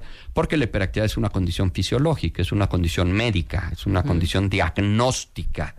Eh, yo a veces me río un poco de algunas maestras porque dicen es que este niño es hiperactivo y yo con mi sarcasmo e ironía que me caracteriza le digo, oye, ¿de verdad tienes electroencefalogramas en tu, en tu ¿En tu salón? salón? Sí, ¿Qué para pro? poder No, ¿por qué? Le digo, pues tú estás diagnosticando al niño como hiperactividad cuando ni yo lo puedo diagnosticar, ¿no? Sí, sí, este, Una cosa es que sean muy eh, activos, muy inquietos, Muy y otra inquietos. cosa es que sean hiperactivos. Probablemente pueda ser hiperactivo, pero simplemente son niños muy inquietos. Los niños muy acelerados, los niños con mucha energía. Están ansiosos. Los niños que les cuesta mucho trabajo dormirse, que les cuesta mucho trabajo descansar, que no paran literalmente, eh, pueden ser niños muy ansiosos. El tercer síntoma de ansiedad en los niños son las famosas itis Uy. o enfermedades tradicionalmente asociadas a las emociones. Típicamente colitis, gastritis, dermatitis, pero cualquier enfermedad oportunista. Los niños muy enfermizos suelen ser también niños muy ansiosos, incluyendo, por ejemplo, en algunos casos también el asma, que está muy asociado a las emociones. Entonces, los niños enfermizos, los niños que de pronto pues tienen estas dificultades para eh, pues estar bien de salud, también pueden eh, manifestar sintomatología ansiosa con mucha frecuencia. Entonces Mira. también hay que checar a estos niños. Miran lo que nos comparte Diana. Dice, en julio operaron a mi hija de 8 años del apéndice. Su hermana pasó a la secundaria, problemas en el matrimonio y mucho estrés. Dos semanas después manifiesta gastritis, la niñita. Así es. ¿No? Una semana más tarde, dificultad para respirar, que deriva en hospital, crisis asmática. Lo que estás hablando. Totalmente de acuerdo. Justamente. Pero esto ya es un cuadro de ansiedad severo. supuesto, ya cuando llegas a la citis, considero yo, no sé, díganme ustedes, ya es porque no has detectado, con- lleva muchos años el chavito ansioso Indudablemente. y ya reventó ata- eh, atacando ya el cuerpo, pues. La verdad es que, digo, seamos honestos, ¿cuántas veces no me llegan a mí al consultorio pacientes eh, pues mandados por los, eh, Los pediatras o por lo los por trastornos eso, claro. gastrointestinales que dicen, señores, este niño trae una ansiedad que le está reventando el colon. Totalmente. ¿no? Y entonces hasta la parte médica real directa es que se hace algo para la ansiedad. Claro. Fíjate, esta cuestión de, de dermatitis y cosas que, bueno, pues a fin de cuentas son, eh, como bien dice Rebeca, parte de esta manifestación pues más, más exacerbada y más eh, fácilmente detectable Claro. De ansiedad, que pues es más difícil si el niño es inquieto o de veras Además- están presentando ansiedad o si el niño tiene... Claro, pero ahí no, no necesariamente lo ves, ¿no? Si ya está con gastritis, entonces ya te preocupas. Lo malo es que a lo mejor puedes decir, ay, es muy inquieto. Así es, ay, o está así mal es. educado este. Exacto, es un berrinchudo. Y desde ¿no? chiquito era así, Y desde dejas chiquito pasar era muy ansioso y es muy osado, ¿no? Sí. O sea, no mide consecuencias y es súper aventado mi hijo o mi hija, ¿no? Pues espérame, lo que pasa es que trae una, una ansiedad que lo desborda de pronto. Y va a acabar mal, claro. Totalmente. Entonces hay que tener cuidado con eso. El cuarto eh, síntoma particular de ansiedad en los hijos es eh, la, lo que yo le llamo las mañas o las manías. Es decir, cualquier cosa extraña que los niños presenten puede ser un síntoma ¿Tipo? de ansiedad. Ejemplos, morderse las uñas, chuparse el dedo, morderse la manga de la camisa, chuparse el, el cuello, eh, los tics, chuparse los dientes, los, de, los labios, ¿no? Que se están chupando, eh, empiezan a tener de repente movimientos raros, eh, tipo tic también. Eh, pero también todo lo que tiene que ver con cosas extrañas, estas cuestiones eh, rituales que de pronto algunos niños desde edad muy chiquitas presentan. Mamá, acuérdate, no te puedes, no puedes apagar la luz antes de entrar, antes de salir del cuarto. Primero salte del cuarto y luego apagas la luz No, y ¿qué luego tal? me ¿Qué cierran la puerta, ¿no? Sí, sí. Acomodar las cosas por colores, los niños muy ordenados, los niños muy obsesivos respecto a la limpieza. Sí. Estos niños que todo lo que les llega a sus manos lo ponen por ¿no? Sea lo que sea. Y en el baño se meten y entonces shampoo y no sé qué, ¿no? lo van poniendo en ordencito por eh, tamaños. todo lo que sea mañas, manías. Mi hijo tiene la manía de... Bueno, Ya. ahí. Es- Aguas, este, aguas ahí. le agregamos. Yo, yo ya lo me que quiero quieran. matar, ¿eh, Juan Pablo? O sea, sigue porque me urgen los remedios. Sí. Sí, este, aquí en este apartado Mañas o Manías es donde yo pongo toda la cuestión de pipí, popó, de, en cualquiera de sus manifestaciones, es decir, ya lo controlaba y lo dejó de controlar. fuera de norma, ¿no? Este, se hacía eh, perfectamente bien en la nica y ahora ya no, y ahora ya empezó a hacerse. De pronto este, ya no usaba pañal y otra vez ya lo necesita. Eh, todo lo que tenga que ver con eso. Y también aquí en Mañas o Manías suelo poner el tema de la masturbación infantil, ¿no? Es decir, esta estimulación de los genitales, tanto en hombres como en mujeres, que también es invariablemente casi un síntoma de De ansiedad. ansiedad, Los niños canalizan la ansiedad muchísimas veces a través de esta... eh, De esta pues, práctica. esta- sí, exacto. Buen- bien dicho, de esta práctica. Claro, ¿no? totalmente. El- el- Inconsciente, me imagino. Evidentemente, ¿no? O sea, al sentir placer, pero no están No, no, bueno, es que siento placer porque es, un- esa es una parte, pues, a eso me finalmente refiero, es claro. una- es una forma de descargar lo que traigo. Estoy de acuerdo. A través de esto y pues te living la vida loca y además siente rico. ¿no? Claro, Entonces, además siento placer, eh, claro. Dime Nice. qué, qué problema hay con esto, más que todo el que me ocasiona alrededor, ¿no? Pero en realidad, pues a mí no me ocasiona ese problema. Bien. Y el quinto y último son los miedos o las inseguridades. Por supuesto que tenemos los más comunes, que es el miedo a la oscuridad, a los fantasmas, a los monstruos, pero también hay otros miedos, miedo a que me dejes de querer, a que te vayas, a que me olvides, a que me dejes en la escuela, a que no vayas por A mí. que te mueras. A que te mueras, a que yo me muera, a que me quede solo en el mundo, a que venga algo y nos destroce a todos y nos quedemos este, sin nada. Todo esto, eh, miedos a, a- a esta cuestión de vínculo. De ahí, bueno, se derivan algunos otros, eh, miedo a desastres naturales, por supuesto, temblores, terremotos, tsunamis, ¿no? Yo tenía un chiquito, estaba panicado en el Distrito Federal por los tsunamis, porque oyó de un tsunami Ay, en Asia. Y bueno, pues yo sí creo que un tsunami en la Ciudad de México es poco Se me hace cañón. complicado, Bueno, ¿no? ¿qué nos no nos traumamos todos, bueno, yo por lo menos, cuando era la época de que a cada rato en la escuela, es que en un mes es el fin del mundo. Ah, Ay, ¿te acuerdas? o sea, sí, no, sí. podía, no podía yo dormir ningún mes. Sí, sí, el año 2000 Exacto. y luego no sé qué. Es que sí, ya dijeron que se va a acabar el mundo en cuatro semanas. No, qué horror, qué ansiedad. Yo fui niña ansiosa, fíjate. Yo también. Pero- Oye, pero son miedos y, y estas cosas irracionales, ¿no? Como esto del tsunami que Mira, la mayoría de los miedos son irracionales, Claro. los vemos en un sentido estricto, salvo uno de los que voy a hablar que ahorita voy a, voy a decir. Entonces, bueno, obviamente el 19 de septiembre del año pasado no nos ayudó mucho Claro. para los miedos a este, los desastres naturales. Claro, por además, supuesto, además. sobre todo los niños nuevos, bueno, niños a fin de al cabo no son nuevos, eh, pues que no conocían esta situación de los temblores, pues bueno, de ahí este, carretonadas de niños al consultorio por el tema de los, de los temblores, ¿no? Entonces, eh, tenemos también eh, otro tipo de miedos, que este es el que yo te decía que yo también tengo y lo comparto con los Claro. niños,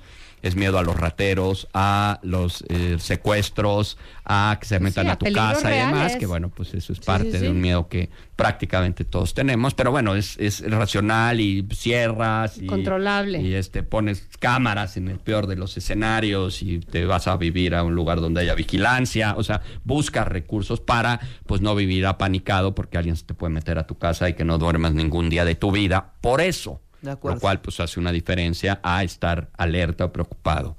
De ahí, por supuesto que eh, vamos a otro tipo ya de miedos, el miedo específico a los elevadores, a los perros, a las eh, ratas, a los este, arañas, etcétera, etcétera, ¿no?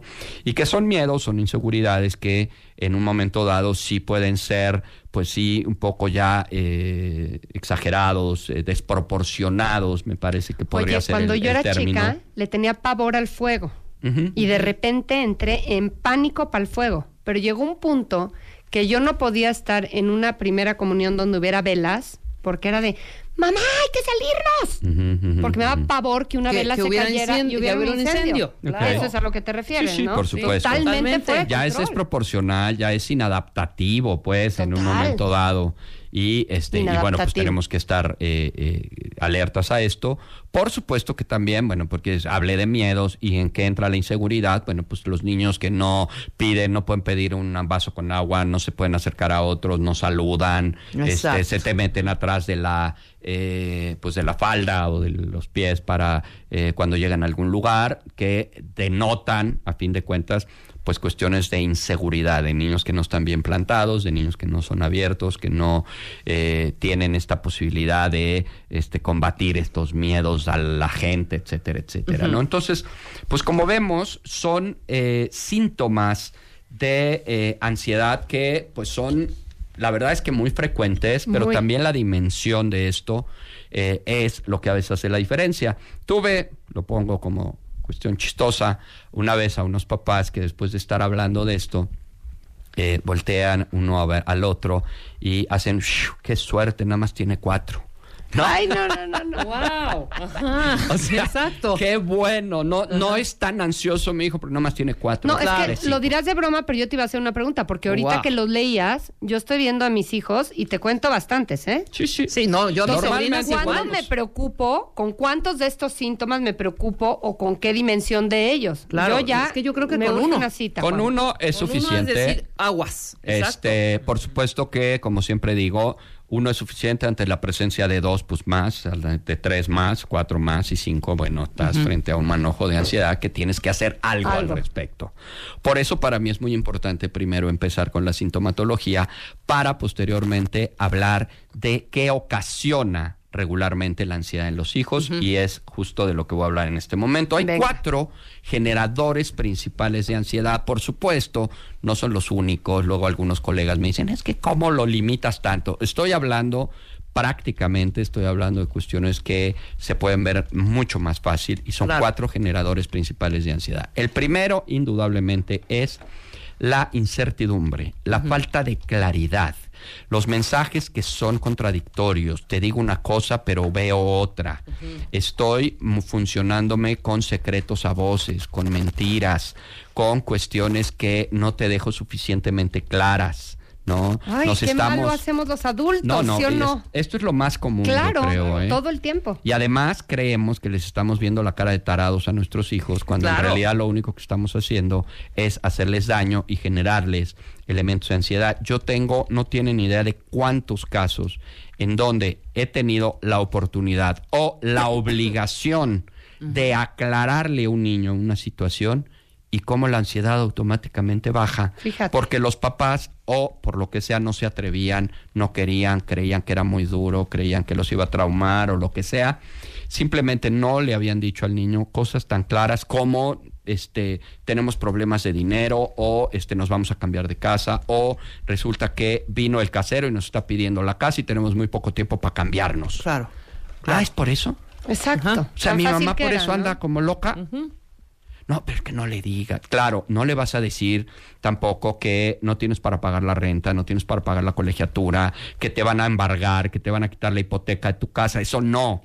Pero sí clarificarle a los niños ciertas cosas, porque la incertidumbre, Mata. esta falta de claridad es fatal. Un ejemplo, y quiero ser muy cuidadoso porque solo lo pongo como ejemplo, es lo que a veces ocurre con los niños adoptados, por ejemplo, ¿no? O sea, nadie sabe, nadie supo, nadie sabrá, pero todo el mundo sabe, todo el mundo supo y todo el mundo sabrá. Total. Es un secreto a voces, es un niño que, por ejemplo, yo he tenido papás que me dicen, es que me pregunta que si yo lo tuve en la panza. Y le digo, ¿tú cuántas veces le preguntaste a tu mamá si te tuvo en la panza? Nunca. Bueno, quiere El decir niño que el lo niño sabe, ya claro. duda. El niño ya trae algo que lo hace, pues de pronto moverse y decir algo no está bien, ¿no? Entonces, bueno, incertidumbre es uno de los principales generadores de ansiedad. Dos, las cargas emocionales de los adultos, todo esto que emana de nosotros y que en un momento dado pues hace que los niños capten a través de este radar enorme y automáticamente se va a convertir en ansiedad. Imaginemos a un niño que tiene una mamá que llora todo el día o que está deprimida No, todo el día o que está ansiosa todo el día o que está enojada todo el día, pues finalmente eso es lo que el niño ve y lo que el niño capta y a fin de cuentas también los hombres, no estoy siendo eh, machista, solo lo Claro. pongo como ejemplo. Tercer eh, generador de ansiedad son las dificultades en el establecimiento de límites, de reglas, de estructura, de autoridad. Los niños, los papás tenemos una falsa creencia que los niños a los que les deja ser, los niños muy libres, los niños a los que eh, la consigna es let it be, este, haz lo que quieras, son niños mucho más seguros, confiados, autosuficientes, y eso no es cierto. Los niños que tienen límites, reglas y estructuras son niños mucho más seguros, mucho más confiados, mucho mejor plantados. Y pues esto sí, evidentemente no se logra cuando hay papás que tienen diferencias, pues todavía más, porque los niños por un lado hacen lo que se les pegue la gana y por el otro no. Y esto adicionalmente nos rebota al punto número uno, que es falta de certeza, falta de seguridad. Claro. Y entonces No los niños, pues, a fin de cuentas, se vuelven ansiosos por esta situación. Y el último generador de ansiedad, que este es el que parece de pronto un poquito más extraño, es la ansiedad. Perdón, la fantasía, discúlpenme. ¿Por qué? Porque evidentemente hay fantasía buena y fantasía mala. Yo puedo ser el superhéroe de la película, pero también puedo ser el que vienen los zombies y me hacen zombie, o el que mi papá pueda convertirse en zombie. Siempre pongo un ejemplo muy lindo y muy tierno. Yo puedo ser Hansel y Gretel, que soy un niño maravilloso que anda por el bosque, pero también puedo ser este Hansel y Gretel que me meten a una olla y me comen. Claro. ¿no? Y la claro. bruja me va a meter a hervir en una... No manches. este, Sí, totalmente. entonces, y eso es la mente súper excitada creando historias. Claro, y es la misma fantasía, no estamos hablando de fantasías distintas. De acuerdo, es Yo la puedo misma, ser el que salva nada al más mundo, contada de diferente manera. Puedo ser el que salva al mundo o puedo ser el que a fin de cuentas me hunden y me matan y me este, Sí. clavan una estaca en el corazón y me muero porque era vampiro, ¿no? Entonces todo esto, pues a fin de cuentas genera ansiedad. Entonces si vemos, estos cuatro generadores de ansiedad tienen mucho que ver pues con la sintomatología que se presenta. De ahí, pues vamos justamente a las conclusiones. Por supuesto que necesitamos pues tomar en cuenta estos elementos para posteriormente poder hacer algo al respecto con ellos. Déjame hacer una pausa y cerramos en el siguiente bloque con estas conclu- conclusiones que la ¿Qué gente está hacer con vuelta un niño loca. Muchas ansioso? Miles, miles de dudas, ya las contestará Juan Pablo Arredondo en su momento. Por lo menos en la tarde vas a tener harta chamba. Sí, sí, un ¿eh? ratito. Hacemos una pausa, regresamos eh, con Juan Pablo Arredondo hablando de la ansiedad, cómo combatirla y las conclusiones al final. W Radio. Marta de baile. Al aire. Hacemos una pausa. Marta de baile. Al aire.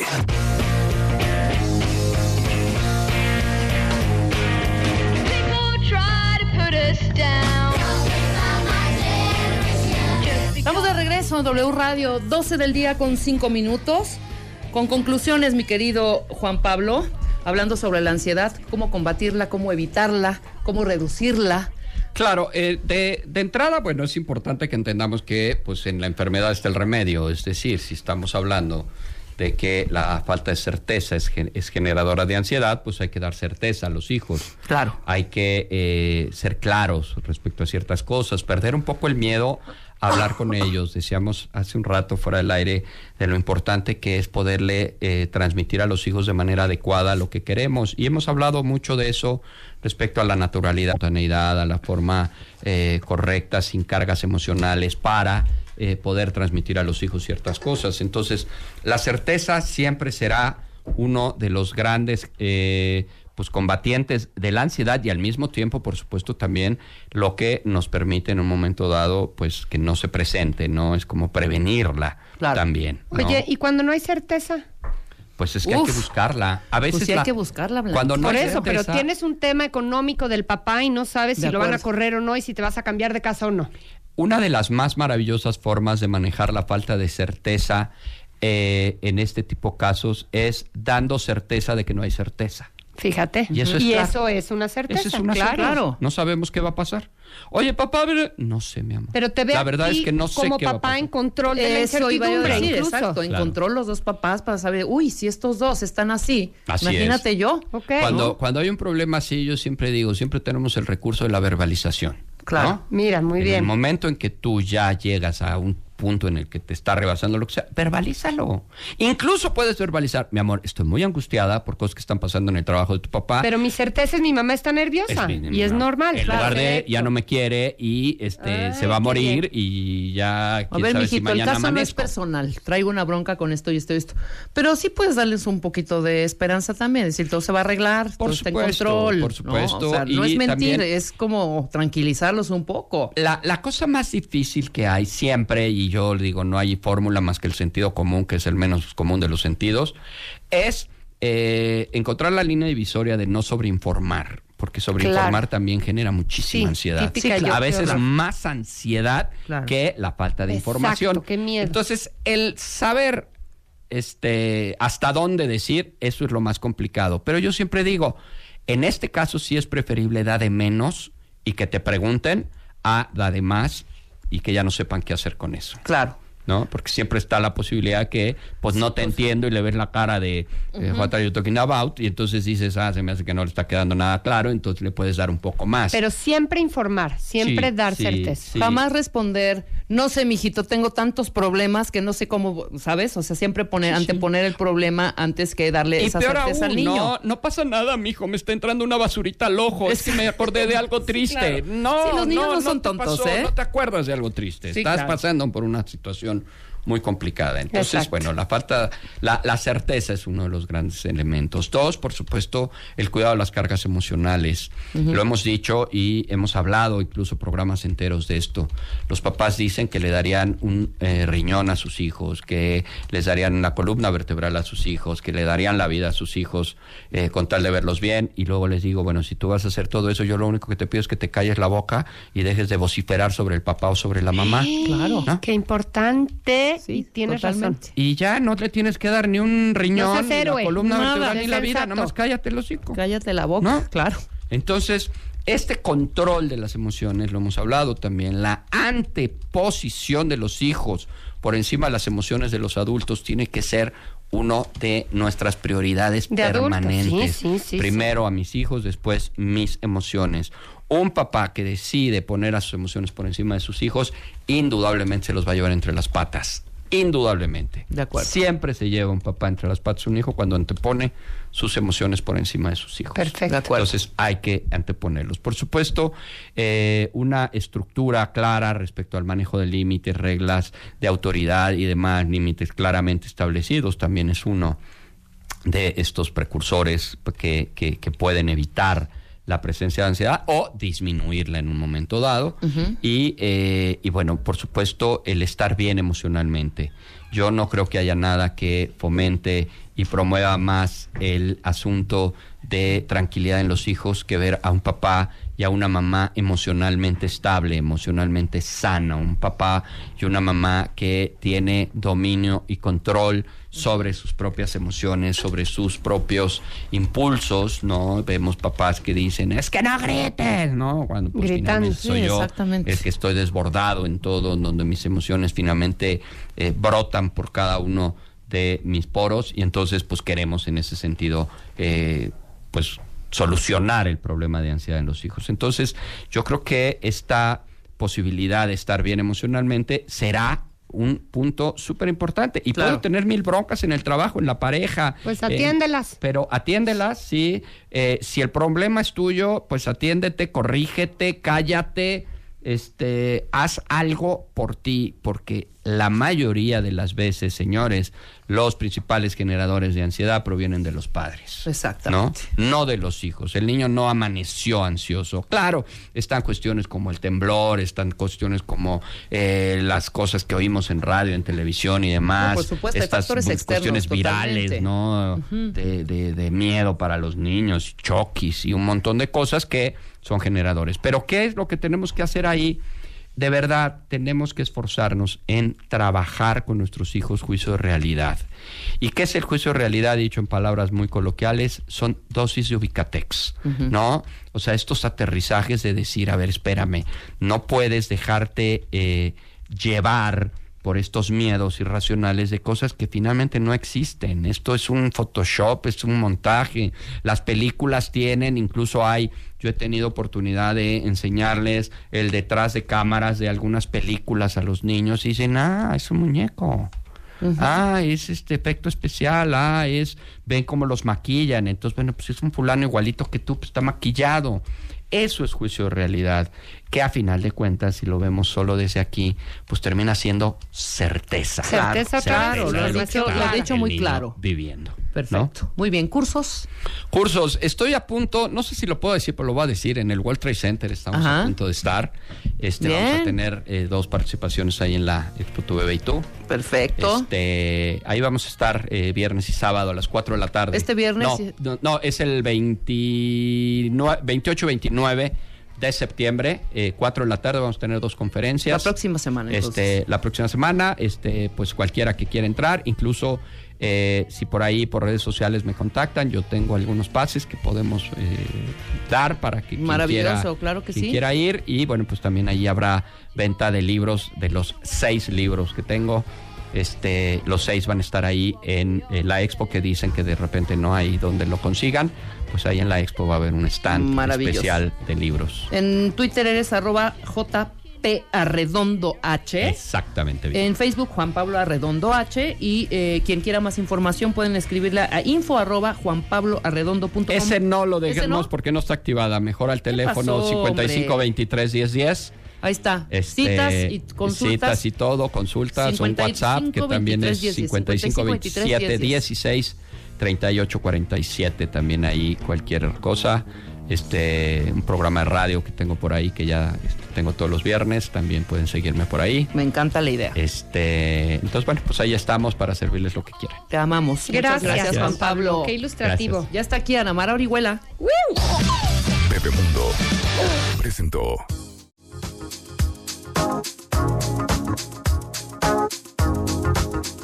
¿Cómo estás, Juan Pablo? Estamos de regreso ahora sí en W Radio. Está Ana Mara Orihuela aquí. Ya eres una rockstar, Ana Mara, igual que Juan Pablo. Ya todos hemos creado unos monstruos. hemos- Son unos Sí, rockstars. Impresionante. Ahora que fue el- el- la conferencia en vivo de Marta el jueves. ¿Qué Estaba tal? yo atrás, O sea, sentada Ana atrás de Ana Mar. Bueno, no la podía yo saludar. Son los cinco minutos No de la podía fama. saludar, ¿sí o no? Sí. Ana Mar, una foto, por favor. Ana Ay, Mar. es que los cuentavientes de verdad Son son, amorosos, mundial. Completamente comprometidos con lo que escuchan, se escuchan los podcasts varias veces. Sí, A todos los que saludamos de verdad el jueves, gracias. Gracias por escucharnos, por aplicarlo, por comprometerse con esto, porque es un proceso. Claro. Y además hoy les traje, les traje un tema justo para inspirarlos en todas estas herramientas, porque de verdad el cuentaviente es gente comprometida, con ganas de transformarse, de trabajarse, de esculpirse y de Y mejorarse. seguirle, y seguirle y seguirle. Y a sí. veces es bien complicado, ¿eh? ¿Cómo no? O sea, cuesta, la verdad, oye, cuesta tu- esto- hacer tu chamba, ¿cómo no? Sí, bueno, de hecho, no a veces, siempre, es muy complicado. O sea, cambiar, como decía eh, Joe, Joe Spencer, ¿no? Eh, deja de ser tú, Deja qué de ser- fácil. Deja de ser tú, Deja de ser tú, parece suena muy fácil, pero en realidad es un proceso de enfrentarte con tus miedos, con tus dolores, de tener un miedo a lo que vendrá, a la incertidumbre de lo que puede ser, a lo que no- a lo desconocido. Eh, y realmente todos de alguna manera hemos hecho cambios en nuestra vida, nos hemos enfrentando, enfrentado a retos, terminar la escuela, terminar una relación tóxica, eh, hacer un proyecto, poner un negocio. O sea, todos de alguna manera hemos hecho logros y cambios en nuestra vida. Pero ¿qué nos ha movido a hacerlo? O sea, ¿cuál ha sido el motor que te ha llevado a ser quien eres hoy? Ah, eh, yo, a ver, yo les No, quiero enfrentar- preguntar a ustedes. tus miedos. De hecho, eh, ¿Cuál hace- creen que ha sido el motor de su al vida? principio nos tomamos la licencia de crear un hashtag que es mi motores. Mi motores. Mi motor A ver, de- Blanca, ¿cuál es tu Motores. motor? Mi motores. Tú también, Juan Pablo, vele pensando, ¿eh? Sí, sí. Puede ser que, que alguien diga, no, pues ninguno. Bueno, a lo mejor no lo sabes, pero definitivamente todos tienes. tenemos un Sí, a motor de lo vida. tienes. ¿Qué te mueve para hacer las cosas, a mí para me- enfrentar tus yo miedos? creo que a mí moverte? me gusta mucho vivir. O sea, Eso finalmente me prende mucho las cosas de la vida. Entonces, me agoto, me azoto, me resisto, fracaso, pero hay como un jale vital que acaba que acaba siendo más fuerte decir hasta acá. O sea, para nada, va va para arriba y Pero va ¿Se lo vale nuevo. decir y- que son tus hijos también, Blanca? Mi O motor sea, son no me mis hagas hijos. sentir mal porque cero dije mis hijos. Maldita. Bueno, pero además eso suele ser el típi- la típica respuesta. No, pues mis hijos, mis padres, mi Sí, la familia. Y Así es están los muy. Válida, claro, pero Eh, tú y muy es bien, válido, pero oye, también tenemos que tener Claro. motores propios de, de ve- verme mejor, eh, crecer, transformarme, o sea, eh, tener esta realidad, por ejemplo, económica con la que aspiro, ayudar a los demás. eh, o sea, todos tenemos de alguna manera motores y, y- y- y realmente es importante tener un motor y un entusiasmo para hacer las cosas, porque si te dicen, oye, tienes que cambiar esta actitud y lo que ves más allá es, voy a estar peor, voy a estar solo, todos me van a envidiar, voy a estar con miedo, qué, qué- qué triste realidad, pues ¿cuál va a ser el O motor? sea, del uno puede decir que su motor sea uno mismo. Claro, pero ¿qué? ¿No? O Más sea, concreto, fíjate, verme ahorita que más decías- feliz. esta respuesta que yo di, creo que tiene que ver como con estar alegre. O sea, pasarla bien es algo que a mí me gusta mucho. Ok. Entonces me, me agota el azote y el rollo. Y, y la, la idea de que allá después me vuelvo a encontrar riendo, disfrutando, tragando, Ah, no sé, así como Tu motor Claro. quizá es es... estar bien, la alegría. Exactamente, vida, es ese- disfrutar la en vida. alegría, por eso te decía que estar viva, contenta, normal. Claro. O sea, Ok. rico. Juan Sí, Pablo. Juan Pablo. Creo que a mí me mueve trascender. Órale, claro, muy bien. Claro. Yo quiero trascender, yo quiero ser recordado. Sí, sí, sí. ¿no? sí. En, en cualquiera de los ámbitos, familiar, eh, Bueno, ya por lo menos escribiste seis libros, hijo. Sí, ahí vas, vas Una bien. ni siquiera Vas bien, Una vas ni siquiera un diario, ¿eh? Creo que ese es un A motor ti, que a ti. Rebeca, ¿qué te, ¿cuál dirías que es Pues es que sí, es muy vago, pero estoy un poco con el rollo, tanto, comparto tanto lo que dijo Blanca como lo que dijo Juan Pablo, pero es como mí misma, lo quiero explicar en estas palabras, o sea, mi motor soy yo en el sentido que me veo, me siento, me meto adentro y digo, tienes que hacerlo porque lo tienes que hacer. Te la debes. Tien- Ajá. Y, y- y son ganas y fuerza. Me doy fuerza yo solita, ¿sabes? Claro. Y eso es parte, y, y la recompensa yo creo que es esta parte feliz. Se estos siente lo máximo. Sí. Y sí trascender, sí, sí dejar algo a quienes nos escuchan, Sí. a tu familia, ¿no? Que seas recordado o recordada por algo que hiciste bien, ¿no? Sí, sí. Y es que realmente vivir motivados y de verdad tener una motivación es vital para hacer cambios en nuestra vida, o sea, para poder arriesgarnos a todo lo que implica crecer, rompernos en lo conocido, enfrentarnos a nosotros mismos, o sea, ¿cómo lograríamos hacerlo sin motivación? Fíjense que hay... eh, Espérense, permítanle a Alan decir. Sí, Alan, motor, Alan, no va. sean Y yo groseros. quiero oír también el de... El de Y el Ana Ana Mar. Y el mío. Mar, ver, Híjole, mi motor, yo creo que son todas las metas y objetivos que me he planteado desde hace varios años. A mí eso me motiva. O sea, ir Sí, tras claro. ellos. O sea, ya cuando cumplí eso ya tengo otro, pero diario traigo eso en mente. Y eso es lo que me hace levantarme todos los días y venir a chambear y hacer todo lo que hago. Sí, quizás un motor cumplidor es de tener en, en un futuro a corto o mediano plazo, desde perdón, Claro. desde una propiedad, Claro. ¿sabes? Aquí Desde en- perdón. Ajá. Claro. Hasta tu unidad móvil, perdón. Perdón. ¿No? Otra vez perdón. Hasta lo que es el viaje. Exactamente. Sí, claro. Un poco así, ¿no? Ir, ir este, paso a paso conquistando tus, tus propias metas. Sí, mis Sí, metas, tú, Ana Mar. Ana Mar. Fíjense que en- por muchos años mi motor fue encontrar estabilidad en mi vida. Ok. O sea, lograr eh, tener como eh, control y estabilidad de un entorno que, que por muchos años fue muy caótico. O sea, eh, lograr como esa homeostasis, ese equilibrio y estar bien, ese fue mi motor de muchos años. Y, mm, y finalmente, y, y después fui encontrando nuevos motores, como un para mí también el motor del servicio a los demás, de que nadie se sienta solo, de trascender, como dice Juan Pablo. O sea, hoy es, hoy es un motor mucho más en relación al ser, ¿no?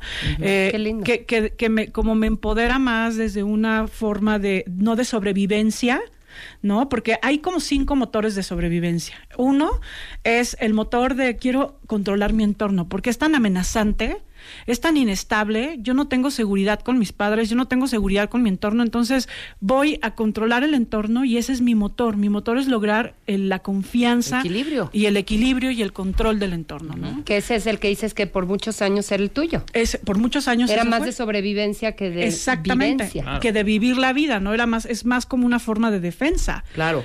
Leamos un poco lo que dicen los cuentavientes, Alan. Por ejemplo, acá el Toronjil dice alcanzar y experimentar lo que me gusta. Carmen dice mis hijos, Isabel mi familia, Eh, Rosa dice mis tres hijos, Doris mis sobrinos. Eh, Échenle más ganitas a su motor, y no nada más así, mis hijos, mi familia. Échenle un muchos de, de sus choro. hijos de su familia. Es que sabes que eso pensamos, ¿no? Pero también, a ver, ¿cuántos de ustedes su gran motor de vida ha sido la necesidad de aceptación y de reconocimiento? Claro, por ejemplo. O sea, más profundo. Realmente me he sentido tan poco vista o, o- o mis papás me enseñaron que soy vista y querida solo a través de lo que hago bien, que se convierte en una manera de estar en la vida. Y hoy muchas de las cosas que hago creo que es por eh, motivos más grandes, pero en realidad lo que quiero es ser vista, es que me reconozcan, es que sepan que soy valiosa, que aquí estoy, que me vean. Y claro que eso también puede ser el gran motor de nuestra vida, buscar el Cualquier reconocimiento motor de es los válido. demás. Cualquier motor Desde es, luego. Es válido. Lo que sí es que hay que irlos transformando, ¿no? Sí, claro. Porque cuando uno se queda atrapado como en esto de buscar siempre equilibrio, buscar siempre equilibrio, buscar siempre la confianza, buscar el reconocimiento, pues de alguna manera te quedas atrapado a- en una realidad que sí te va a mover, pero que te va a generar mucha ansiedad si no lo No, tienes. o igual y ya llegaste, ya lo alcanzaste y ahora Y que y luego- no te das cuenta ¿No? también, ¿no? Porque de pronto es más y más y más. Ahorita lo pensé con los hijos y, y mi familia, ¿no? Cuando los hijos crezcan y se vayan luego, Claro. Cuando tu familia tome un rumbo, que- porque igual cada quien tiene sus motores. Sí, ¿no? Sí, y además una persona que está siempre buscando el reconocimiento y la aceptación exterior, pues de alguna manera no está llenando desde el fondo esa, esa propia necesidad. Entonces, de, de- de alguna manera hay que buscar eh, otro tipo de motores, mucho más conectados con eh, temas de más de trascendencia, de servicio, de bienestar, de, eh, de ya porque de verdad quiero disfrutar la vida y no por sobrevivencia, ¿no? Y transformar un poco como dices, ¿no? Digo, yo lo, voy a- yo lo hablo en mi caso. Mi necesidad de reconocimiento y de aceptación es enorme. Sí. Y bendita la hora en la que lo descubrí en una conferencia, por ejemplo, Sí. ¿no? Entonces tú das lo que a la gente le sirve y al mismo tiempo la gente te alimenta a ti con ese Sí, reconocimiento y con esa aprobación. Los medios de comunicación para alguien como nosotros, pues es una necesidad de reconocimiento, claro. de aprobación Claro. brutal, Claro. pero lo haces con servicio, por lo menos así lo Exacto, visualizo. Es yo. como, si, es como si como si conectaras esa necesidad como muy del niño o como una necesidad muy primaria con una necesidad de trascendencia del adulto, ¿no? Con una necesidad de servicio, generosidad, de amor por el prójimo. Y eso es un gran motor también, ¿no? Ahora, ¿qué pasa? Por ejemplo, Maquis dice, siento que no tengo motor de vida. Exacto. Órale. Fíjate, cuando nosotros no tenemos un motor de vida, estamos como en estado eh, de, de depresión, ¿no?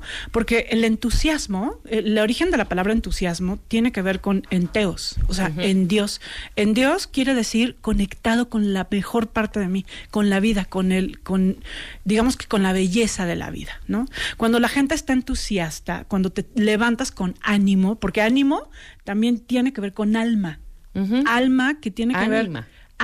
Sí. o sea todo a- todo marca que el entusiasmo que, que el ánimo tienen que ver con una conexión con nosotros mismos Ajá. Oye, pero le puedes dar paz a esta pobre A Maki. mujer. Pues ¿Cómo necesitas encontrarte, el Maki. motor? No, y que nos ¿Por Maki cómo se siente también. Maki, igual y... tienes que voltear a verte a ti misma. Seguramente estás muy conectada con resolver, hacer, controlar, eh, re- este, cargar, eh, cargar responsabilidades que muy probablemente te has perdido. Las personas que hoy se sientan sin entusiasmo, algo han, pre- algo han perdido en su interior, conexión consigo mismas, con, con Están distraídos, sus no necesidades, Ay, con Facundo. sus eh, emociones, con sus Cabral. aspiraciones, o sea, perdimos, perdimos el rumbo y de alguna manera operamos en el automático, como, como personas que vamos caminando simplemente en la rutina.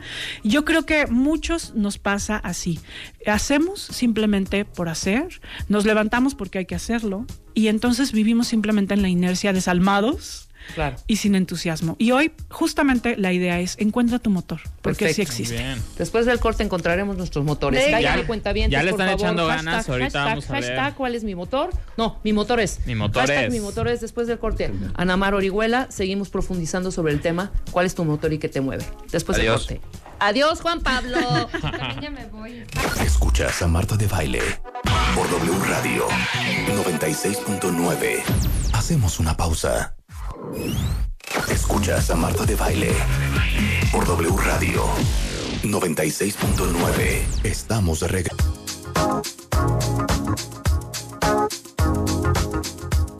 Estamos de regreso en W Radio, 12 del día con 34 minutos, hablando de los motores que nos mueven, mi querida Ana Mar. Sí, Los cuentavientes ya se dejaron ir como hilo de media, ya le están echando un poquito más de, de, de chorito y de, y de, Sí, y de de cosa de y se corazón y de alma y y- de carnita a sus Sí. motores. Y lee un par para que se dé cuenta. Mira, por ejemplo, Mari Mar. Carmen. Mi motor de vida es trascender, dejar huella y sentir que valió la pena mi paso por este mundo.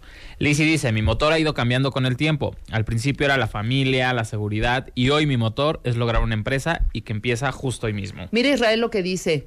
Eh, ya me di cuenta que mi motor es mi propio corazón, mi mente, mi actitud, porque desde siempre he tenido que superar dificultades y no me he rendido, porque mi familia está y está bien, mis parejas estuvieron y ya no están, mis hijos están, pero no para sostenerme. Entonces, soy yo. Bien, Israel. ¡Qué Eso padre! lo que yo quería decir hace rato, pero no me Sí. salió tan bonito como lo dijo Israel. Sí, porque además nos está ofreciendo el ejemplo de cómo es estar en Teos, cómo está, es estar entusiasmado o animado desde un motor personal. Creo que un parte de los grandes retos de la vida es eh, descubrirnos, o sea, descubrirnos de verdad, conectarnos con lo que en verdad necesitamos. ¿Cuántos de ustedes se la han pasado la vida pensando en que les resolviendo necesidades, asumiendo responsabilidades, rescatando, ayudando, haciendo actividades para ser aplaudidos, para ser vistos, para ser reconocidos, ayudando, siendo lo que los demás esperan. ¿Cuántos de ustedes de verdad han pasado toda una vida y, y hoy dices, te paras frente al espejo y dices, ¿quién soy en realidad? Claro. O sea, de verdad, ¿qué me hace feliz? Porque me la he pasado toda una vida haciendo, eh, desgarrándome por ser suficiente, por cumplir, por sacar buenas calificaciones, por ser lo que los demás esperan, por ser ese médico que mi papá esperaba, ese doctor, ese, en fin, por eso que de alguna manera yo fui interpretando que la vida esperaba de mí. Pero cómo eh, hay un momento donde el vacío, donde hay, gracias a Dios, alarmas en nuestro interior, porque yo creo que nuestra alma tiene esa habilidad de gritarnos, ¿no? Nos grita y, y- y con un vacío y una sensación de que algo falta en nuestra vida, con una tristeza de fondo, eh, como si perdieras el rumbo. Y es, eso es una, es una crisis, una crisis que siempre nos está diciendo es momento de cambiar el rumbo. Algo está pasando en tu vida que no estás llenando tu verdadera necesidad, que no, por eso no estamos entusiasmados, porque nos, cuando nos conectamos en el canal de lo que queremos, de lo que simbra nuestra alma, de lo que La necesitamos, conexión motiva. claro, todos nos vamos a parar entusiasmados. Yo, Totalmente. yo recuerdo ah, en mi otra vida, ay sí, ¿verdad? Hace como, bueno, hace muchos años, yo tenía un, des- un despacho de cobranzas. Yo nunca he platicado esto, eh, pero quiero decirles que yo hace muchos años, siempre desde que yo tenía cinco años, yo sabía que yo quería ser psicóloga, pero, pero mi vida empezó diferente, con una necesidad de trabajo, bla, bla, bla. Eh, yo tenía un despacho de cobranzas y trabajaba con algunos abogados eh, cobra- el, el cobro de carteras mercantiles. Yo recuerdo lo que significaba para mí los lunes. Los domingos eran un dolor de estómago. Sí, claro. Eh, era un, ya viene el lunes, qué cansado, qué horror.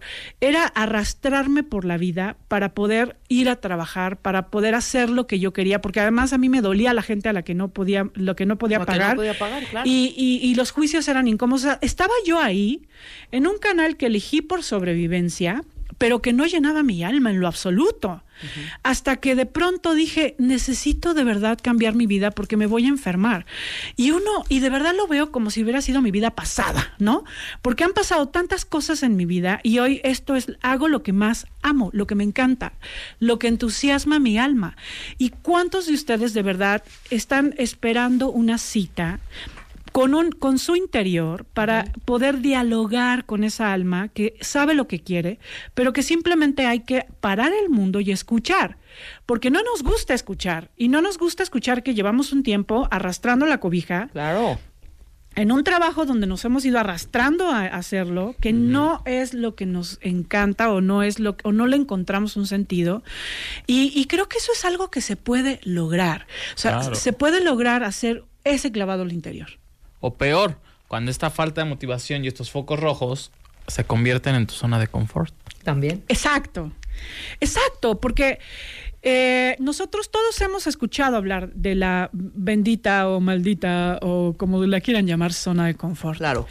Hay una parte de nosotros que pensamos que la vida, que hay que lograr que la vida sea ese sofá cómodo donde nos acomodemos y ya tengamos todo bajo control. El trabajo bajo control, la pareja bajo control, los hijos bajo control, eh, el entorno bajo control. Y de pronto, como nosotros no venimos a acomodarnos en ese sofá, la vida nos pone un empujón, ¿no? ¿Cómo te, de pronto, cómo te cambia la circunstancia, ¿no? Cuando ya crees que todo está bien, cuando ya crees que está todo bajo control.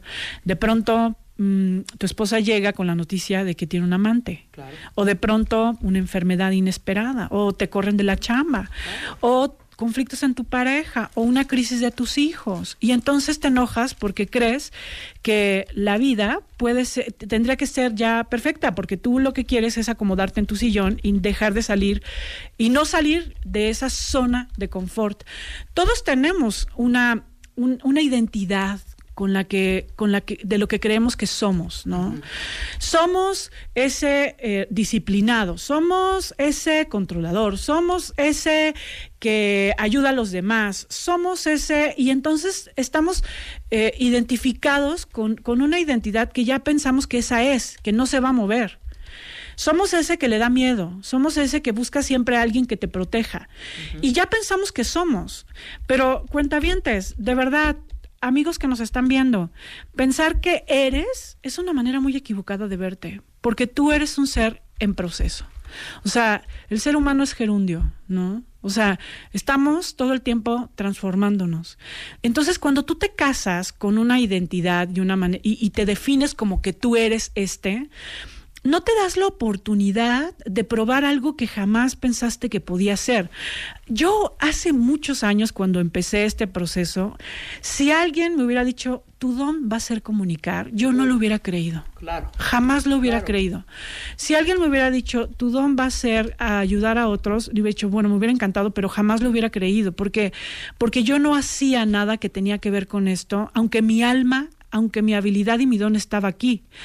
Y, y de alguna manera cuando nosotros estamos casados con una imagen de nosotros mismos, no damos la oportunidad de que la vida nos sorprenda y, y, de, y, de, caminar a esos lugares donde hay incertidumbre y donde está lo desconocido, que nos saquen de nuestra zona de confort. A ver, yo te quiero preguntar, o sea, ¿qué te está pidiendo la vida hoy transformar? ¿Hacia dónde te está aventando hoy la vida hacia cambiar de tu trabajo, hacia dejar una relación, hacia cambiar tu, la relación con tu cuerpo, eh, tus creencias, a dejar de tener esa ira, a dejar de vivir desde ese miedo, eh, hacia cambiar esta mentalidad paranoica donde todo el mundo te va a traicionar. O sea, porque además la verdad es que la vida es tan sabia y está tan viva que a, que a nadie nos, uh, nos permite que nos escondamos ahí bajo la mesa y que nos hagamos de la vista gorda, porque de verdad, eh, aunque pensemos que a nosotros no nos va a pasar, de pronto, ¡pum!, sorpresa, ¿no? Sorpresa y en tus relaciones que más te importan, ahí está, ahí está la prueba, ahí está el reto, donde, donde de alguna manera tienes que aventarte hacia lo desconocido, aventarte a algo que te asusta es normal que nos asuste. O sea, creo que uno de los grandes eh, demonios de nuestro cambio y, de, que no, y de no lograr un motor eh, adecuado es el miedo. Todos tenemos miedo y, y hay que aprender a hacer el, del miedo un aliado. Eh, ¿cómo? O sea, de verdad es muy loco pensar que vamos a ir a cambiar toda una manera de estar en la vida a eso que estás hoy eligiendo, porque yo sé y porque los conozco a muchos de ustedes, cuentavientes que quiero, que amo, eh, yo sé que son personas que va, están buscando el cambio, si no, no estarían escuchando este programa, si no, no se conectaran con los podcasts. O sea, son personas que están buscando transformarse, cambiar, amar, aprender. Y, y muchas veces pensamos eh, que, que tendríamos que hacerlo eh, sin miedo, porque entonces ya cuando no tienes miedo estás listo. O pensamos que tendríamos que hacerlo eh, eh, negando el miedo, ¿no? La verdad es que el miedo es el compañero de todos los cambios. El miedo es una señal de que estás saliendo de tu zona de confort. Pero si tú aprendes a caminar con el miedo y dejas de reproducir en tu cabeza los escenarios, porque además el miedo es un proyector de películas catastróficas, ¿no? ¿Qué tal cuando de pronto estás pensando que vas a dejar esta relación, pero entonces vas a estar sola por siempre y entonces nadie te va a ver, pero algo te va a pasar y seguramente en tu casa vas a morir sola? ¡Ah! O sea, o de pronto voy, voy, a poner ese negocio, pero entonces me va a ir súper mal y voy a terminar en la sí, calle como homeless. pero ¿qué tal la incertidumbre? O sea, hay que aprender a lidiar con la incertidumbre, porque la, justamente la, la, incertidumbre es ese lugar desconocido donde que te va a ofrecer un nuevo, una nueva visión, un nuevo, panorama de ti mismo y que es donde necesitamos caminar. Ne tenemos que dejar de abrazar ese que creo que soy eh, por miedo. Dejamos, tenemos que dejar de aferrarnos a la identidad de lo que creo que me da seguridad y aventarnos hacia un poco de incertidumbre y hacia un caminar hacia el miedo en lo que estés moviéndote en tu vida, ¿eh? porque esto puede ser un negocio, esto puede ser tu pareja, esto puede ser un comportamiento, un cambio de visión, un cambio de hábito. O sea, todos los que estamos buscando movernos y transformarnos, nos topamos con esto. Con el miedo, nos topamos con un escenario mental que siempre nos quiere poner las peores catástrofes y las, las peores visiones. ¿Por qué? Porque no se quiere mover. Hay una parte de nosotros que se ríe ante nuestras ideas New Age de cambio, de eh, confianza, de amor, de, de éxito. Hay una parte de nosotros que nos dice, ja, ja, ja, ja, ja. O sea, confianza, pero ¿qué te pasa? Lo que hay que hacer es controlar, reina, controlar. ¿Cómo? ¿Un negocio, éxito, abundancia? Si la vida hay que chingar, es jodida, es jodida. Claro. O sea, hay partes en nosotros que nos convencen que no deberíamos de aspirar a un cambio. ¿Cómo? Tú vas a ser feliz en una relación, pero si eso no existe, los hombres se engañan, bruta, vas a caer, vas a caer. O sea, a veces esas voces son estos padres, esta madre, a veces son estas eh, influencias, estas ideas, estos prejuicios que se han quedado ahí en nuestra mente y que de alguna manera nos han conformado en lo conocido. Pero hay que aprender a caminar aún con esas voces, porque de pronto esas voces te convencen, ¿no? Vamos a imaginar que tú tienes ya un tiempo en una relación que no te satisface. Hay muchos que todavía no encuentran este motor de vida. ¿Cuáles serían las consecuencias de vivir sin un motor de vida? Bien, o sea, las consecuencias de vivir sin un motor de vida es sentirnos, operar en la inercia, operar simplemente en la rutina, que no te conectes emocionalmente con nada, o sea, que no te, eh, que, que- no le encuentres una trascendencia y un sentido a nada de lo que haces. Es una forma de estar dormido y desalmado y con un peligro de entrar en crisis existenciales y en depresiones profundas, ¿no? O sea, realmente no, no estamos en esta vida para vivir así. No nos lo merecemos. ¿Por qué? Porque nosotros somos un milagro. O sea, de cientos de miles de espermatozoides, quienes pegamos fuimos nosotros. O sea, nacer es un milagro en sí. Tener la oportunidad de la vida es un milagro en sí, por el amor de Dios, para terminar viviendo en posición Claro. desalmada. Qué triste historia. Todos tenemos una grandeza y un don que expresar. Y es eh, un proceso, de verdad, un proceso de vida eh, el que nos va eh, llevando a ese lugar donde, donde necesito conocer eso que me encanta, eso que me entusiasma, eso que me conecta con, con el gusto de la vida. Y de verdad se los digo por experiencia, cuando uno está en ese proceso y no entiendes hacia dónde, lo que tienes que hacer es tomar la primera opción. O sea, eso primero, aunque no sea la- el, gran, el, el gran lugar donde vas, a, donde vas a estar, esa primera opción de, de cambio, todo lo que te lleve al movimiento, tómalo, tómalo porque de ahí se despierta otro escalón y de ahí se despierta otro escalón hasta que de pronto estás conectado y estás vislumbrando mucho más ese camino que quieres transitar, eh, como- pero y en todos los sentidos, ¿no? Como les decía, esto puede ser de cómo logro vivir sin miedo, cómo logro vivir sin esta posición paranoica. Bueno, o sea, primero eh, piensa que esto no es real, o sea, primero piensa que hay otra posibilidad. Entonces, esto se, esto es un camino, no hay que desenfocarnos. Totalmente. No, y aparte, ¿cuántas veces lo ha dicho Marta en sus conferencias y aquí en el programa? Hazlo, con miedo, pero hazlo. Claro. O sea, que el miedo no te detenga a no hacer lo que no quieres. Claro, porque pensamos que hay que caminar cuando ya no tengas miedo. No, el miedo es un gran aliado. Ajá. O sea, realmente nosotros vamos a tener siempre miedo. Hay que dejar, o sea, el miedo a la incertidumbre. O sea, de verdad, hay que confiar en los propios recursos. Hay que confiar de que ante la incertidumbre tendrás las herramientas, como lo has demo- demostrado en otras pruebas de tu vida, para poder resolver lo que haya que resolver. Si pensamos que la incertidumbre, si estamos desde el sobreviviente y el niño, pues jamás vamos a, a querer estar en la incertidumbre, siempre vamos a querer tener el control. Y el control es una manera también de nunca volver, de nunca crecer. El miedo a equivocarse, todos tenemos, venimos a esta vida a equivocarnos. Sí. Dejemos de pensar que no tenemos derecho a equivocarnos. Vienes a equivocarte, porque nadie es experto en esta vida. Si fuéramos expertos en esta vida, no estaríamos aquí. Estoy de acuerdo. Entonces, Equivocarse y aprender. Vámonos. equivocarse simplemente es un, un temple más. O sea, es templar el carácter, es templar la personalidad y aprender a generar frustración, aprender a, a tener esta habilidad que se llama resiliencia, ¿no? Entonces la equivocación es siempre una oportunidad, ¿no? No hagas, no te, no te apegues a que tus hijos no se equivoquen. O sea, muéstrales que equivocarse está bien, es correcto equivocarse. Y ojo, la edad no es ningún impedimento para encontrar su motor de vida. Aquí hay una cuenta que dice que tiene 47 años y todavía no sabe cuál es su motor de vida. Imagínate. O sea, Ya lo 47 dijo Namar. reina, está súper joven. Claro, revísate.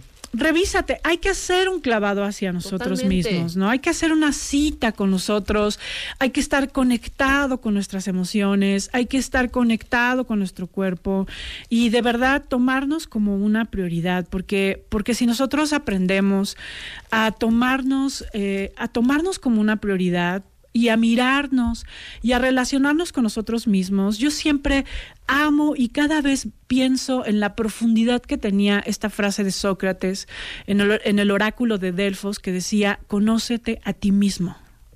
Y uno dice, ay, pues sí, conócete a ti mismo, está padre, ¿no? No, no, no. O sea, esto quiere decir, échate un clavado de tu interior. De acuerdo. Esto quiere decir, eh, mírate, desarrolla tu potencial, pon al servicio tus fuerzas, porque quiero decirte que aunque tú no creas que tienes grandeza, por supuesto que la tienes, porque a lo mejor no eres, no, tu grandeza no es del tipo primavera, pero a lo mejor es del tipo invierno, y ahí también hay grandeza. Totalmente. A lo mejor es del tipo otoño o a lo mejor es del tipo verano, pero hay distintos tipos de grandeza. También dejamos de estereotipar la grandeza, ¿no? De acuerdo. Porque a veces la grandeza está en saber profundizar e ir hacia adentro. A veces es en No, y poder aparte también conectar. hacer como un recuerdo de tus supuestas miserias Exacto. y convertirlas en riqueza. ¿no? En riqueza. Emocional, física y que puedes aplicar en diferentes ámbitos. Claro. En la relación con tus hijos, en pareja, en tu trabajo, etcétera, etcétera. Sí. Pero ¿sabes qué nos da miedo? Nos da miedo enlistar. Enlistar en qué estamos fallando. Sí. ¿no? Enlistar qué estamos haciendo mal. Sí, y yo, y yo también pienso que hay que, hay que conectarnos con lo que hacemos bien, hay que conectarnos con lo que disfrutamos, o sea, tenemos que eh, darle, hay, que- tenemos que invertir mucho más tiempo en lo que nos gusta. Claro. Porque si nosotros logramos invertir más tiempo en lo que nos gusta, llámese estar con tus hijos, ir a la naturaleza, cantar, bailar, o sea, si invertimos más energía en lo que nos gusta, es mucho más fácil eh, conectarnos con enteos, ¿no? O sea, con el entusiasmo y el motor propio. O sea, si tú te sientes si sientes que te falta entusiasmo, si te sientes desconectado en la inercia, eh, desalmado, ¿qué crees? Que te está, lo que te está diciendo esa crisis es que necesitas una cita contigo. Una cita contigo no es solo un café en la tarde, es un proceso donde empiezas a reencontrarte contigo, con lo que sientes, con tu manera de ver las cosas, con lo que necesitas. Y eso, eso es la mejor inversión que puedas hacer en tu vida. Porque, porque, y para cerrarles quiero decir, o sea, no venimos a esta vida a acomodarnos, cuentavientes. Ajá.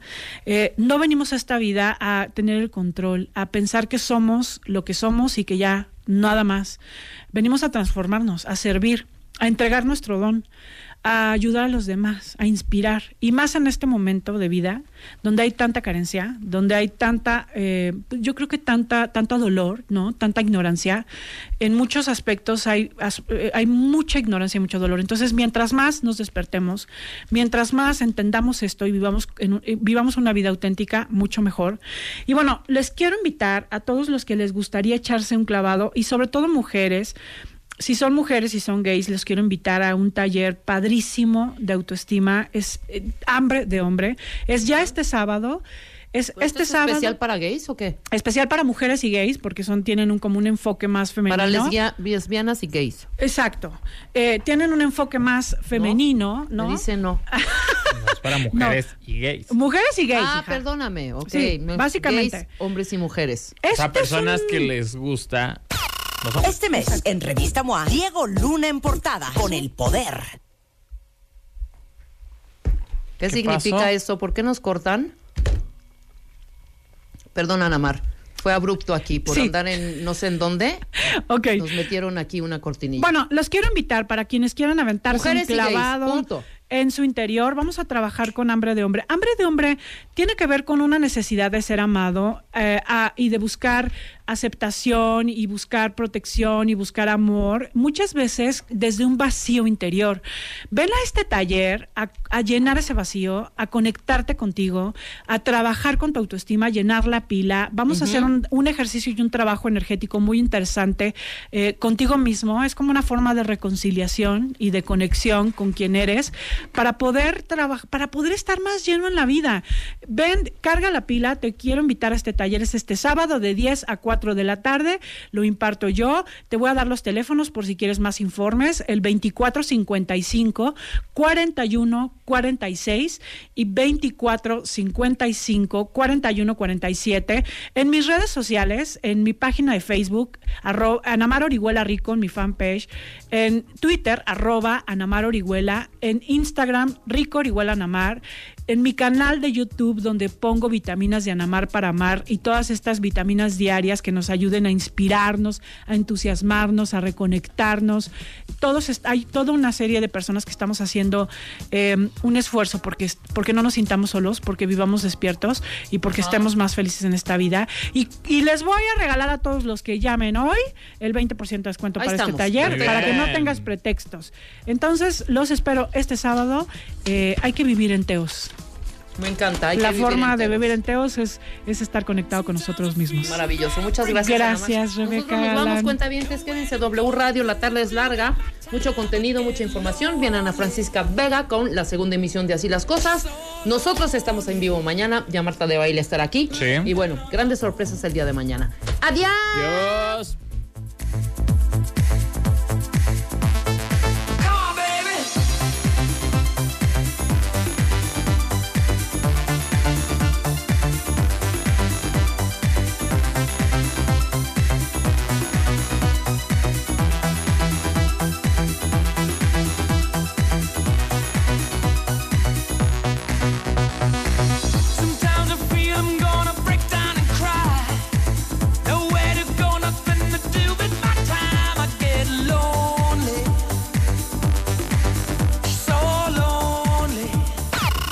Este mes, en Revista MOA, Diego Luna en portada, con el poder del no. Una simple palabra que puede cambiar tus relaciones y tu vida. Diego nos cuenta que le quita el sueño y su no más difícil.